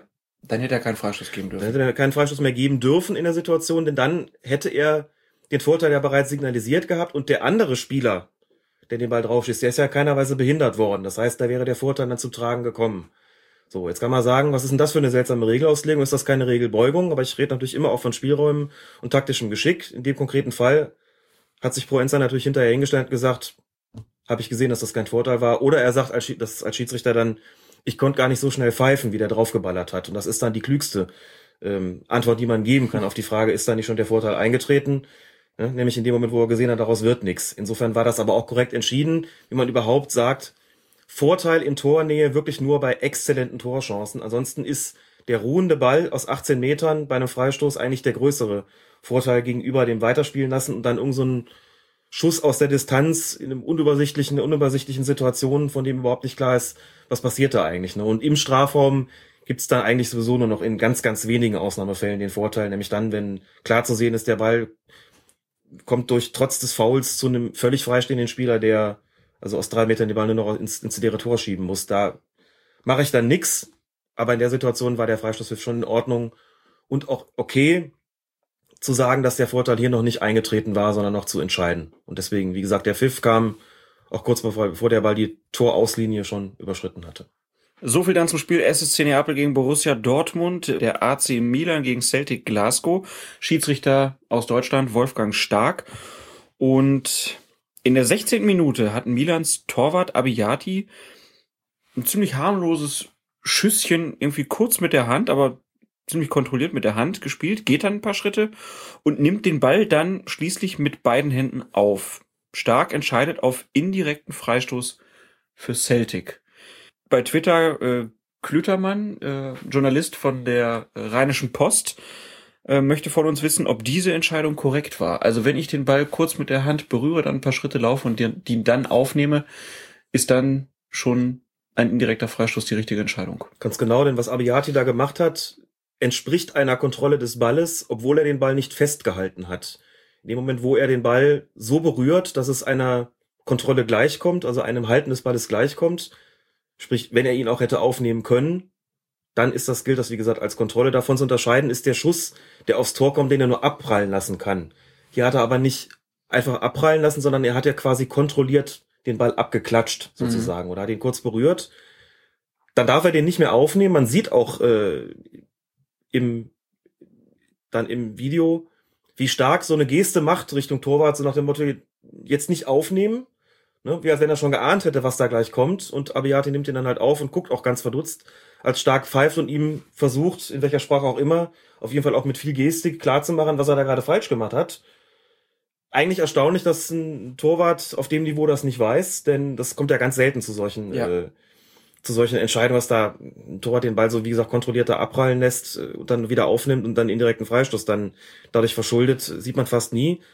In dem Fall ist es passiert. Indirekter Freistoß quasi kurz vor dem Mailänder Tor und von Wolfgang Stark völlig korrekt entschieden, ja.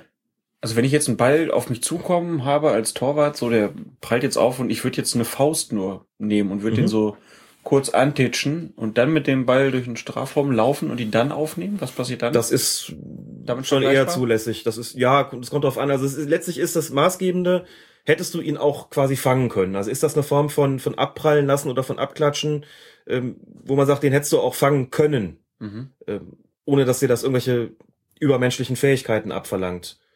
Wenn man das bejaht, und das ist hier so gewesen, dann darf er den Ball nicht mehr aufnehmen, weil er dazu sozusagen die, dadurch die Regelung unsportlich umgehen würde. Dass, äh, wenn ich den Ball einmal kontrolliert habe, ähm, ihn dann nicht nochmal nach der Freigabe nicht nochmal aufnehmen darf. So, und diese Kontrolle ist eben auch schon durch so ein kontrolliertes Abklatschen gegeben. Wohlgemerkt, wie gesagt, durch ein kontrolliertes. Bei einer Abwehr nach einem richtigen Schuss, wo ich ihn gar nicht festhalten könnte, das ist damit nicht gemeint. Da kann ich ihn selbstverständlich wieder aufnehmen. Das geschieht ja auch. Wolfgang Stark, alles richtig gemacht. Dann gucken wir zum Spiel Olympique Marseille gegen den FC Arsenal. 26. Minute und Per Mertesacker wird nach einem Eckstoß von Mesut Özil am Torraumeck von einem Verteidiger am Kopf getroffen. Weder der Schiedsrichter noch der Torrichter noch der Schiedsrichterassistent nehmen das aber wahr und es gibt Abstoß. Da hat das Team um den Schiedsrichter mit dem wunderbaren Namen Olegario Benkerenza aus meiner Sicht ein bisschen gepennt. Ja, zumal es auf der dem Assistenten zugewandten Seite passiert ist und dem Torrichter ebenfalls zugewandten Seite passiert ist. Das heißt, eigentlich haben mindestens zwei Drittel des daran beteiligten Gespanns eine sehr gute Sicht auf das Ganze gehabt. Schiedsrichter wahrscheinlich noch die schlechteste von allen. Und es ist noch nicht mal unüberschaubar gewesen, was da passiert ist, sondern es ist ein klarer Tritt ins Gesicht von dem äh, Spieler, der hinter Mertesacker steht, von dem, von dem Verteidiger.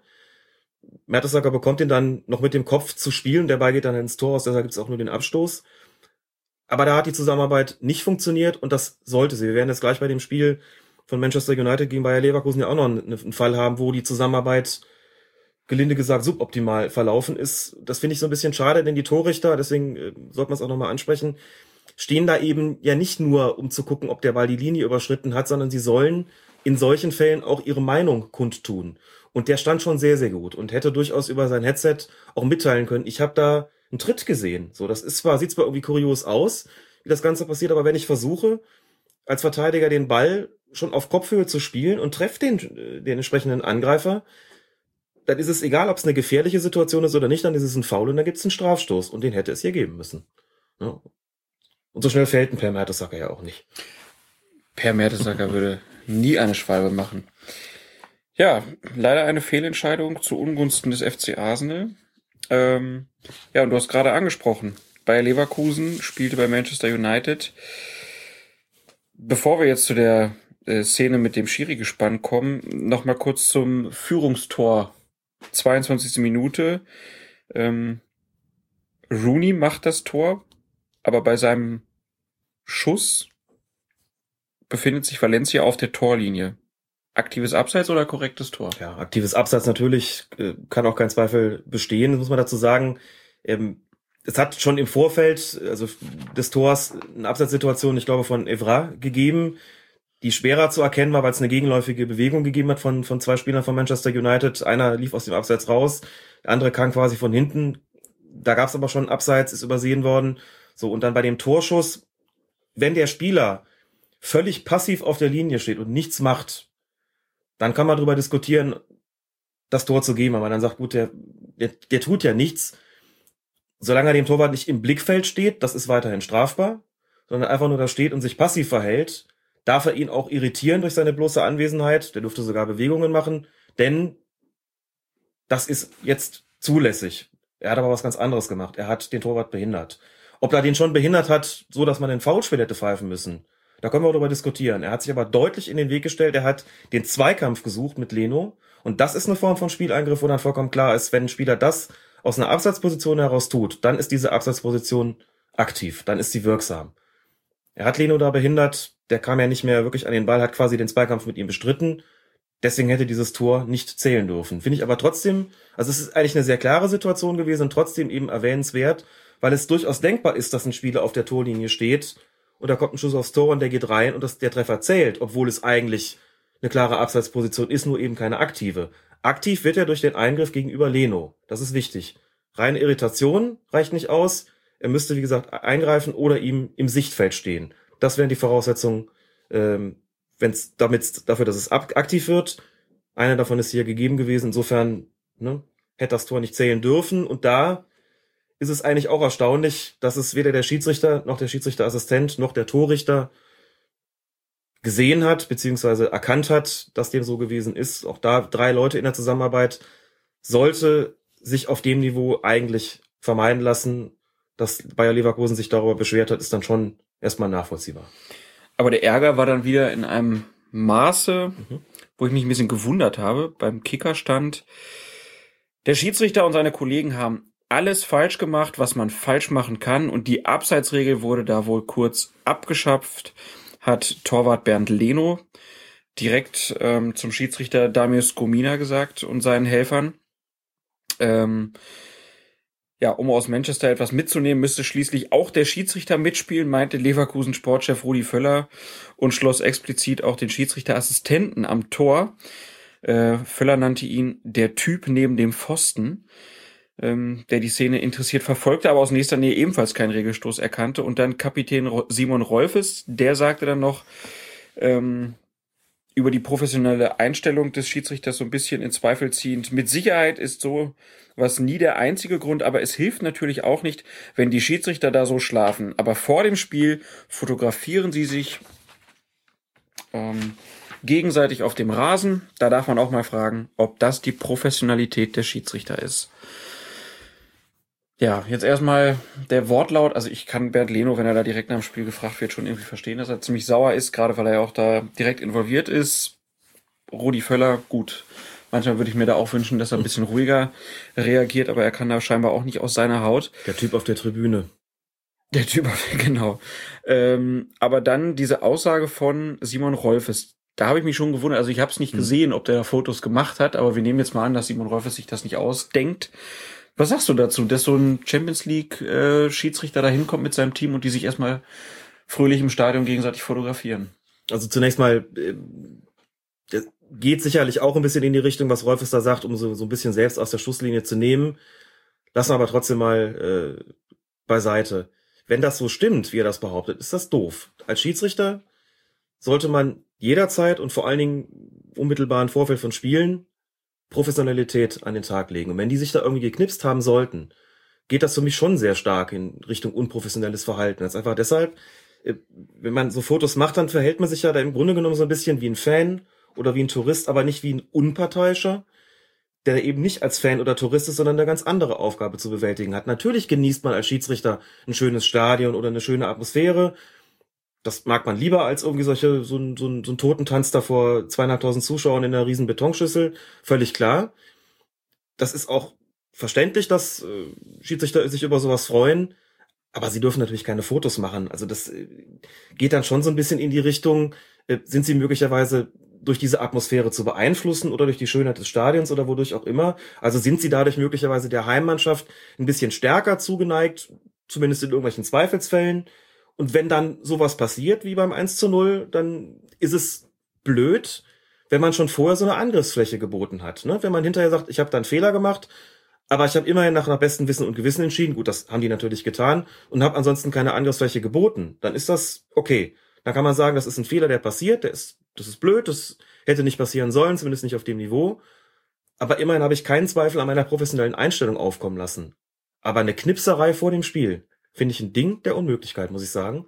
Das geht nicht. Es ist normal, dass Schiedsrichter auch vielleicht Interesse haben an irgendwelchen Fanartikeln, die sie dann zu Hause ihren, ihren Partnern oder Partnerinnen, ihren Kindern schenken oder Freunden, Bekannten, wem auch immer. Das kann man dezent regeln, wenn man sowas haben will. Und wenn man Fotos haben will, dann kann man auch andere damit beauftragen, da irgend, dafür irgendwas zu sorgen.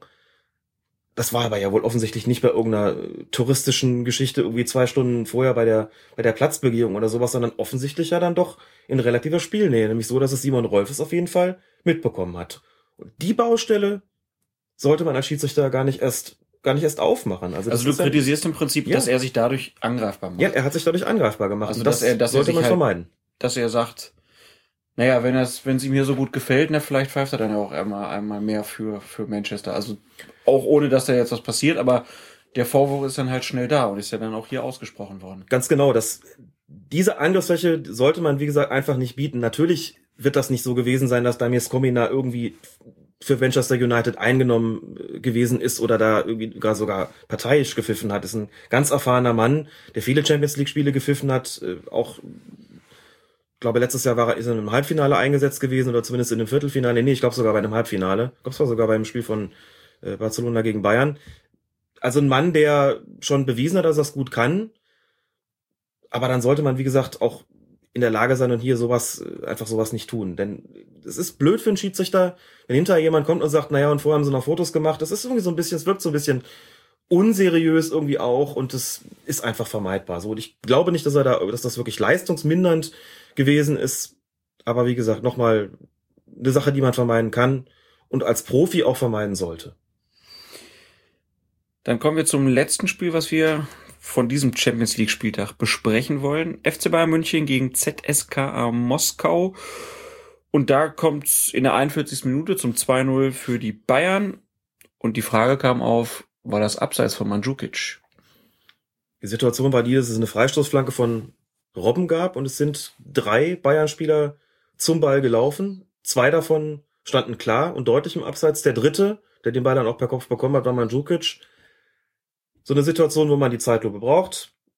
Ich habe im Kicker, glaube ich, gelesen, es sei abseits gewesen von Mandzukic. Ich habe ein Standbild gesehen von Sky, das mir eher gezeigt hat, der stand wohl auf gleicher Höhe. Wurde auch irgendwann, glaube ich, bei Sky die Linie gezogen. Gab einen Screenshot, der im Internet kursierte, da hat man eigentlich auch eher annehmen können, dass Mandzukic ganz regulär dieses Tor erzielt hat. Also nochmal, es ist zum einen natürlich sehr knapp gewesen und auch ein Höchstmaß an Anforderungen für den Schiedsrichterassistenten, denn der muss ja, glaube ich, gleich drei Spieler beobachten muss. Zwei davon dürfen ja auch zum Ball laufen. Das ist ja, wie gesagt, nicht so, nicht der Spieleingriff, weil sie da einfach ähm, nichts tun, was geahndet werden müsste. Und der dritte, der den Ball dann bekommt, steht möglicherweise auf gleicher Höhe. Also das so zu sehen und so zu beurteilen, da muss ich auch sagen, Hut ab. Wahrscheinlich war es kein Abseits, wahrscheinlich war der Treffer regulär. Aber ich habe bei im Originaltempo gesagt, der gibt das Tor nicht.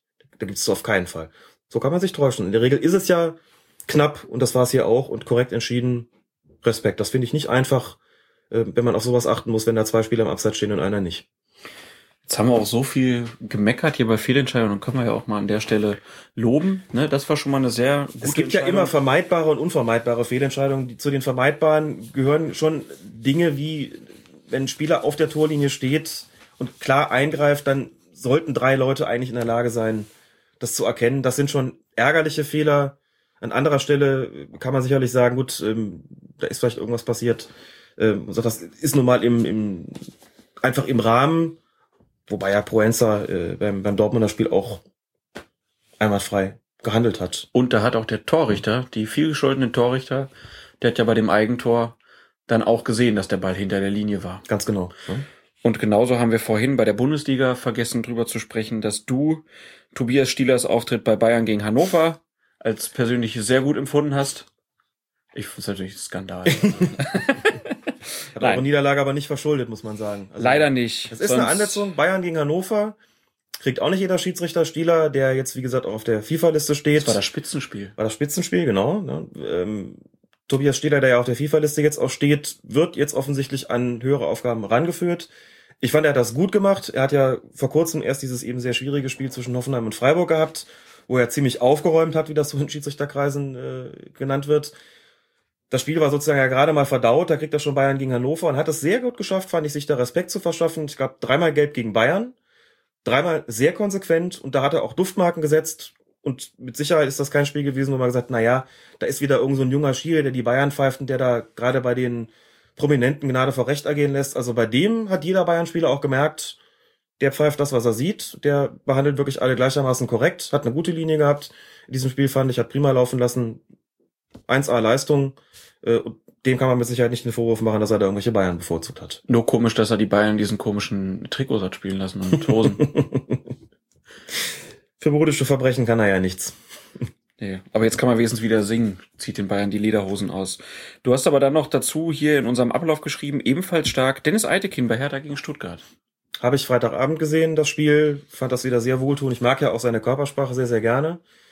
Auch in dem Spiel wieder, Weitekind ist ja bei vielen Fußballfans umstritten, die ihn nicht mögen, weil sie äh, vielleicht seine Frisur nicht leiden können oder so. Nein, also die seine Art und Weise vielleicht nicht so schätzen. Äh, ich sehe es anders und fand auch, das, was er am Freitagabend da gezeigt hat, sehr, sehr wohltuend, energisch und konsequent, aber trotzdem zurückhaltend. Und wie gesagt, die ganze Gestik gefällt mir einfach sehr gut, aber das ist sicher auch eine Frage des Geschmacks. Dann haben wir jetzt auch genug gelobt und kommen zu euren Fragen. ein Beschiss, du. Da wirst doch alles gemacht hier, du.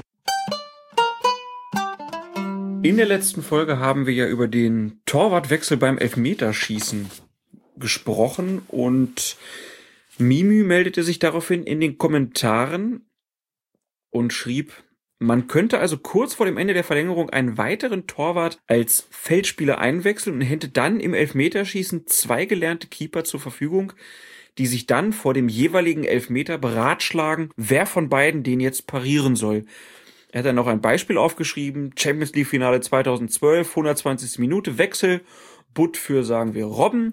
Und dann diskutieren die vor jedem Schützen, schau, da kommt der Matamanu, übernimm du den mal, wenn später der Drogba kommt und den kümmert der Jörg sich dann. Also einfach grandios und macht die Sache für den jeweiligen Schützen bestimmt nicht einfacher, schreibt er.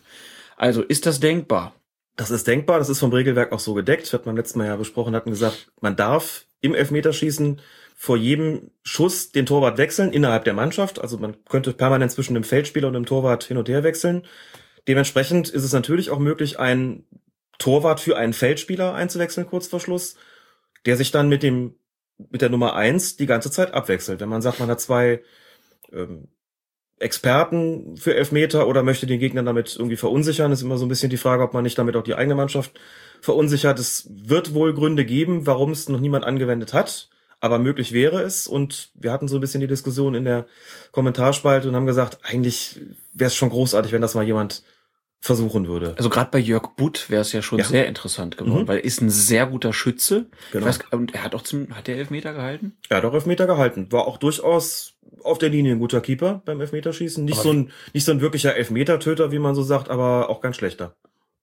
Aber wie würde man dann, also die Torhüter verlassen ja dann das Tor und gehen so Richtung Eckfahne. Mhm. Würden die dann da zu zweit rumstehen, wenn die anderen dran sind? Nee, das ginge nicht. Das sind wir auch gefragt worden. Ich habe auch mal versucht, das nachzuschauen in den Regeln oder Anweisungen, nirgendwo was gefunden.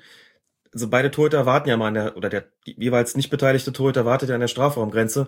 Wenn die sich abwechseln, dürfte da nur einer stehen. Also entweder müsste der, der gerade in der Kiste stand, äh, dann da stehen oder der, der gerade, der dann als nächster kommt. Das müsste man mit dem Schiedsrichter wahrscheinlich so besprechen. Aber zu zweit dürften die da sicherlich nicht stehen. Dann wären sie ja eine Überzahl gegenüber dem gegnerischen Torwart. Also das wäre schon, das wäre schon gut. Wäre auf jeden Fall ein spannendes Experiment. Ja, Ja. Wenn man das mal so sehen würde. Mal gucken, vielleicht kommt's ja. Dann gab's eine Twitter-Frage von Mickey Rust. Ist die Länge der Halbzeitpause eigentlich vorgeschrieben? Er fragt das, weil die ja immer trotz Nachspielzeit in der Halbzeit eisern um 16.30 Uhr wieder anfangen. Also die Länge der Halbzeitpause beträgt in aller Regel eine Viertelstunde und geändert werden kann das Ganze eigentlich nur mit der Zustimmung des Schiedsrichters. Ähm, jetzt gibt's natürlich, Des Schiedsrichters. Die Mannschaften haben keinen Einfluss. Man kann nicht sagen, ich brauche 15 Minuten Pause.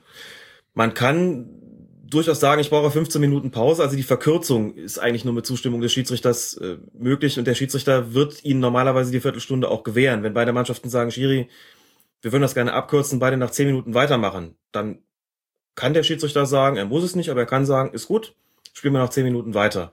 Was nicht geht, ist, sie zu verlängern. Also Viertelstunde ist schon so die, die Höchstdauer eigentlich. Und dass die pünktlich wieder anfangen, wird sicherlich auch mit dem Fernsehen zu tun haben. Dass die alle wieder gleichermaßen auf Sendung gehen, dass dann darauf geachtet wird, dass das eben entsprechend umgesetzt wird. Da wird dann vielleicht im einen oder anderen Fall auch mal die Halbzeitpause verkürzt. Dann noch eine Frage von Clemens. Meine Frage bezieht sich auf das Stellungsspiel des Schiedsrichters bei der letzten Europameisterschaft. Da ist Clemens aufgefallen, dass die Schiedsrichter häufig im Weg stehen, meistens bei Angriffen an der linken Ecke des Strafraums. Sie behinderten zwar nicht aktiv das Spielgeschehen, stellten jedoch zumindest passiv potenzielle Pass- oder Laufwege zu. Beim Europa League-Spiel zwischen Eintracht Frankfurt und Karabakh Akdam im September wurde der Spieler Otschipka vom Schiedsrichter sogar unabsichtlich behindert. Jetzt die Frage, ist euch das Stellungsspiel der Schiedsrichter bei, der, bei UEFA-Spielen auch schon mal negativ aufgefallen?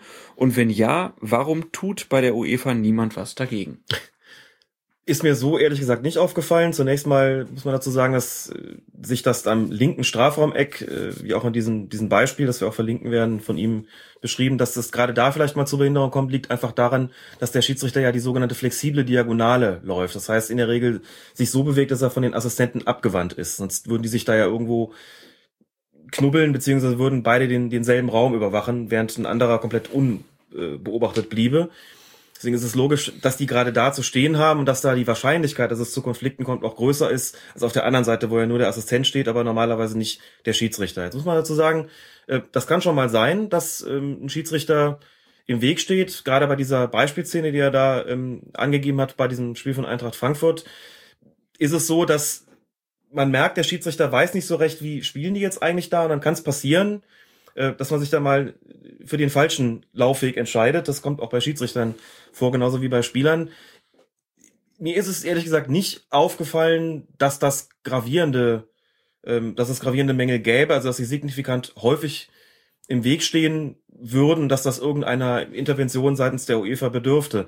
Es sollte aber auf jeden Fall auch ein Plädoyer dafür sein, dass auch die Schiedsrichter sich mit solchen taktischen Dingen auseinandersetzen. Also sie haben im Großen und Ganzen ja ihre, ihre Linie, wie gesagt, diese flexible Diagonale, die sie verfolgen sollen. Aber der Fußball hat sich verändert. Es sind heute, gibt es schon andere Pass- und Laufwege als früher. Und es schadet bestimmt nicht, als professioneller Schiedsrichter sich auch damit so ein bisschen zu beschäftigen, mal zu gucken, bei den einzelnen Vereinen, wie bewegen die sich denn so in der Offensive? Sind die eher rechtslastig oder eher linkslastig? Was bedeutet das für mich? Und meine Laufwege, gibt's da vielleicht irgendwie eine besonders äh, große Neigung von Spielern nach innen zu ziehen, nach außen zu ziehen? Muss ich mich dementsprechend anpassen, verhalten, um nicht im Weg zu stehen? Und Pierluigi Collina hat in seinem Buch mal geschrieben, dass er sich äh, auf solche Sachen auch vorbereitet, dass er sich Spieler anguckt, um zu sehen, wie verhalten sich die Verteidiger in entsprechenden Situationen, wie verhalten sich die Angreifer, welche Verteidiger neigen besonders stark ähm, zu so einer Pärchenbildung mit irgendwelchen Stürmern, aber auch spielt die Mannschaft eher offensiv, eher defensiv, eher kämpferisch, eher spielerisch und so weiter und so fort. Sagt also, es schadet nicht, sich entsprechend darauf vorzubereiten, wenn man Videomaterial zur Verfügung hat. Und es ist bestimmt auch möglich, auf diese Art und Weise seine eigenen Laufwege als Schiedsrichter zu optimieren, auf dass man noch weniger hinderlich ist, als es ohnehin der Fall sein sollte. Gleichzeitig muss natürlich immer im Vordergrund stehen, dass ich mich so positioniere, dass ich quasi das Geschehen zwischen, ähm, zwischen mir und meinen Assistenten habe. Ne? Das ist auf jeden Fall die Bedingung. Also interessiert es auch Schiedsrichter, ob Vereine Ja, mit Doppelsechs und falscher Neun spielen. exakt. Dann hast du noch eine ziemlich intensive Diskussion bei, in den Kommentaren mit ähm, den Usern Mimü und Kastenmeier gehabt. Also ich glaube, es waren dann 50 Kommentare unter dem letzten Podcast. Könnt ihr auf fokusfußball.de ja vielleicht nochmal nachlesen, wenn ihr ein bisschen Zeit habt. Da ging es um die Änderung beim Abseits. Kannst du die Diskussion vielleicht so ein bisschen zusammenfassen, um den Leuten ein bisschen Lust daran zu machen, das zu lesen? Das kann ich, denn ich habe aus der Diskussion mit Mime und Kastenmeier eine Menge gelernt. Möchte mich sehr für den Input bedanken, der wirklich zielführend war. Wir haben ja nur diverse Male darüber gesprochen und auch festgestellt, da ist irgendwas seltsam kommuniziert worden. Möglicherweise äh, hat der DFB die Intention der FIFA da auch falsch verstanden. Und nach dieser Diskussion muss ich sagen, an einigen Punkten muss ich mich zumindest ein bisschen korrigieren. Nämlich an dem, dass äh, bei der Behauptung, dass der DFB die FIFA da falsch verstanden habe, das ist definitiv nicht der Fall. Inzwischen liegt Lehrmaterial von der FIFA vor und es liegen auch andere Ausführungen vor seitens der FIFA, die deutlich machen, der DFB hat das schon vollkommen richtig verstanden. Das Problem dabei ist, das zentrale Problem dabei ist die missverständliche Übersetzung des englischen Regeltextes. Im englischen Regeltext ist die Rede von deliberate play und deliberate save und im Deutschen ist daraus geworden absichtliches Spielen, also deliberate play und das Schlimmste ist die absichtliche Abwehraktion. Das wird, ist die Übersetzung von deliberate save. Das ist, was das ganze Chaos so richtig äh, zum Aufblühen gebracht hat und Mimi und Kastenmeier haben sich da so reingegroovt in die ganze Geschichte, dass sie letztlich ähm, mir gezeigt haben, was, worum es eigentlich im Kern geht. Also wir hatten das schon, im, wir hatten das schon im Großen und Ganzen richtig erfasst, aber es sind, glaube ich, noch ein paar Klarstellungen nötig, die jetzt nach der Diskussion ähm, deutlich geworden sind. Das eine ist, wenn der Abwehrspieler, also wir reden jetzt hier über diese Geschichte mit dem absichtlichen Spielen des Balles und der absichtlichen Abwehraktion.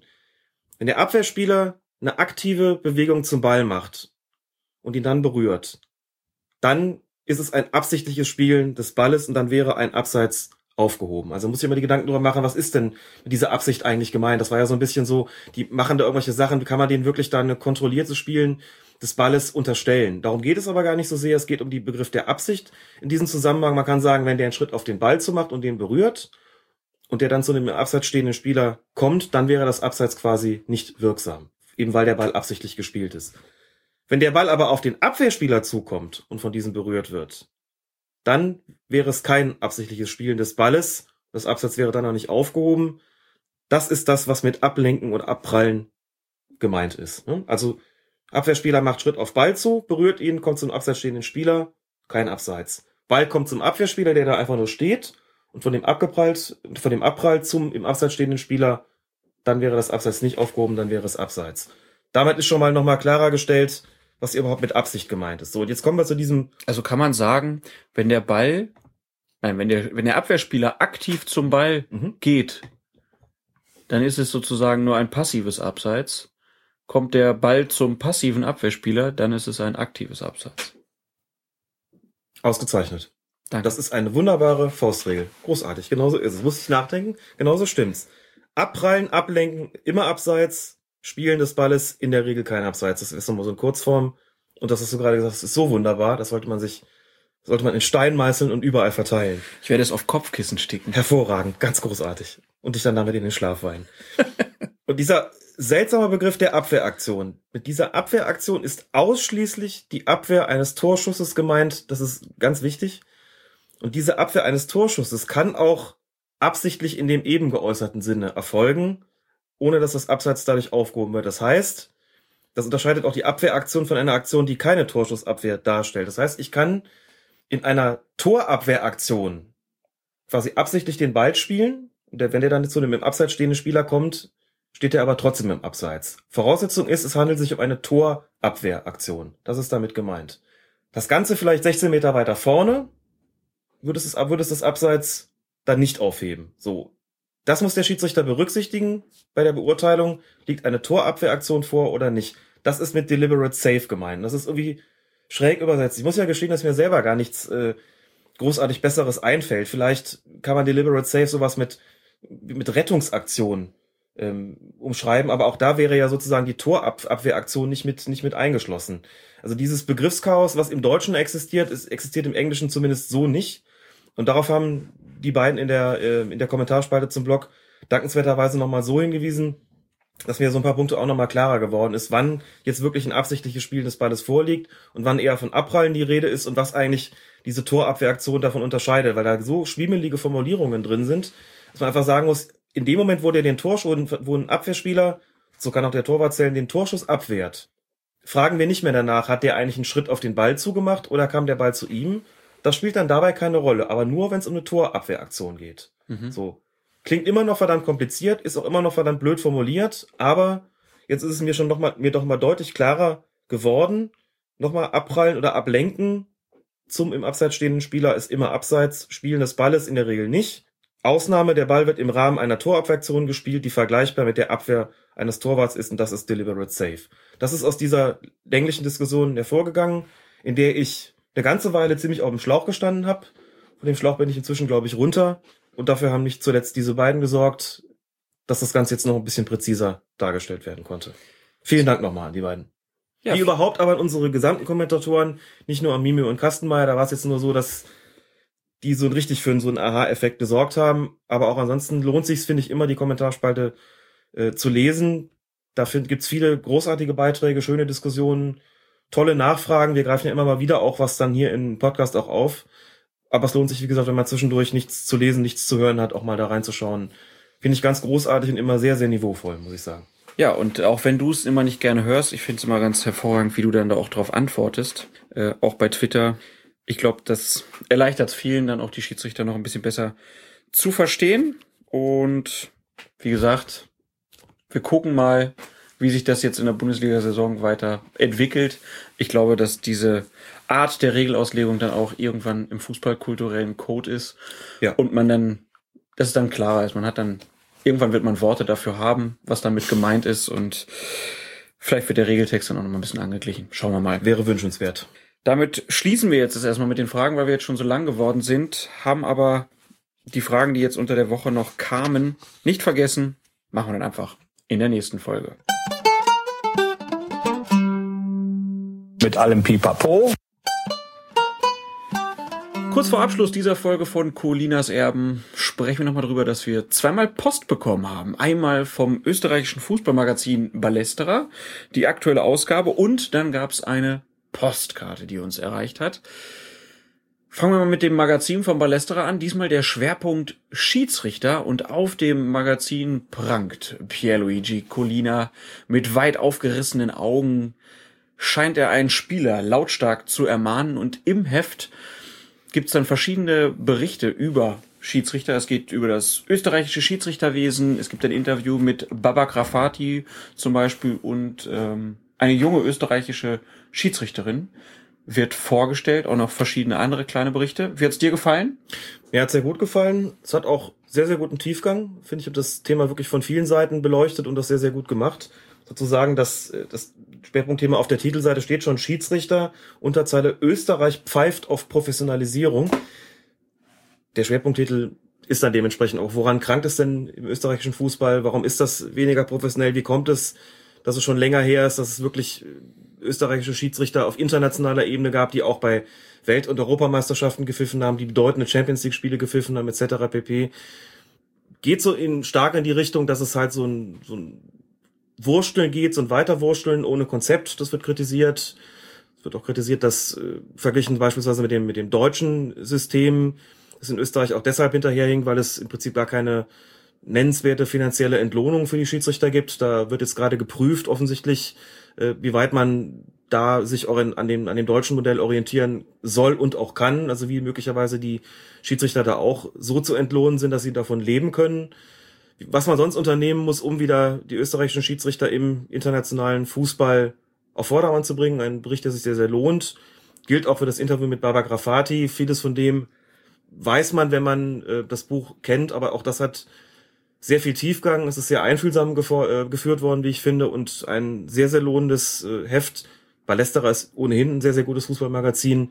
Dass die Ausgabe jetzt nochmal eine ist, die uns ganz besonders interessiert, liegt, glaube ich, nahe und muss wirklich sagen, ich kann mich nicht erinnern, schon mal in einer Zeitschrift einen Schwerpunkt mit diesem Thema so gut, umfassend und mit solchem Tiefgang äh, aufbereitet, äh, dass ich schon mal so auf, aufbereitet gesehen habe. Großes Lob an Ballesterer, vielen Dank auch, dass Sie uns das Heft zugeschickt haben, dass wir uns das genau anschauen konnten. Auf jeden Fall zur Lektüre empfohlen, werden wir auch verlinken. Man kann, glaube ich, auch die Einzelhefte bestellen. Möglicherweise bekommt man sie auch in Deutschland am Bahnhof oder am Kiosk. Ich glaube auch, in größeren Pressebuchhandlungen gibt's sie im Ballesterer jeden Monat und diese Ausgabe jetzt halt mit dem Schwerpunkt Schiedsrichter sich sehr. können Ja. wir als Colinas Erben wärmstens empfehlen. Genau. Und dann kommen wir zu der Postkarte. Die hat im Juni kam die, glaube ich, schon. Und wir sind irgendwie immer wieder drüber hinweggekommen, obwohl wir uns tierisch drüber gefreut haben, dass wir sie bekommen haben. Vorne drauf ist Kiel und dann steht auch hinten drauf schöne Grüße aus der Landeshauptstadt Kiel und dann steht da so schön Hallo Colinas Erben. Papsi hat mir eure Grüße vorgelesen, deswegen schreibe ich euch Grüße zurück. Ich bin Fan von eurem Podcast. Und die Pod Postkarte erreichte uns von den Wochenendrebellen. Den Blog von den beiden werden wir, oder geschrieben vom Papa, aber es handelt von den Geschichten von ihm und seinem Sohn, wie sie verschiedene Fußballstadien besuchen. Sehr lesenswert. Und auf den Fahrten dorthin ähm, hört sich der jüngere Wochenendrebell scheinbar unsere Podcasts an. Und deswegen an dieser Stelle beste Grüße, egal wo ihr seid. Und wenn ihr mal in Köln seid, wir würden uns gerne mal treffen. Genau. Vielen Dank, hat uns sehr gefreut und auch sehr gerührt und ist eigentlich schon ziemlich dreist von uns, dass wir erst jetzt dazu kommen, uns zu bedanken. Ja, ist mir auch Irgendwas ist ja immer. Ja, Ne? bisschen peinlich ist es mir, aber wie gesagt, wir haben uns wirklich sehr, sehr gefreut und schicken liebe Grüße zurück. Und damit sind wir dann auch schon wieder am Ende an unserer Folge. War jetzt auch lang genug. Das war jetzt auch lang genug, genau. Jetzt ist Feierabend. Aber hat wie immer Spaß gemacht, Alex. Vielen Dank für die vielen Erklärungen. Sehr gerne. Und wir schauen mal, wann wir es nächste Woche schaffen. Genau. Bis dahin. Macht's gut. Tschüss.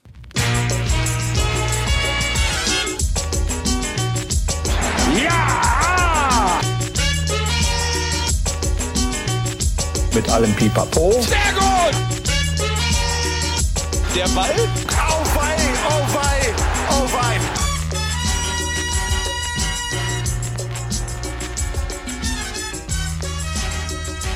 Colinas Erben, der Schiedsrichter-Podcast.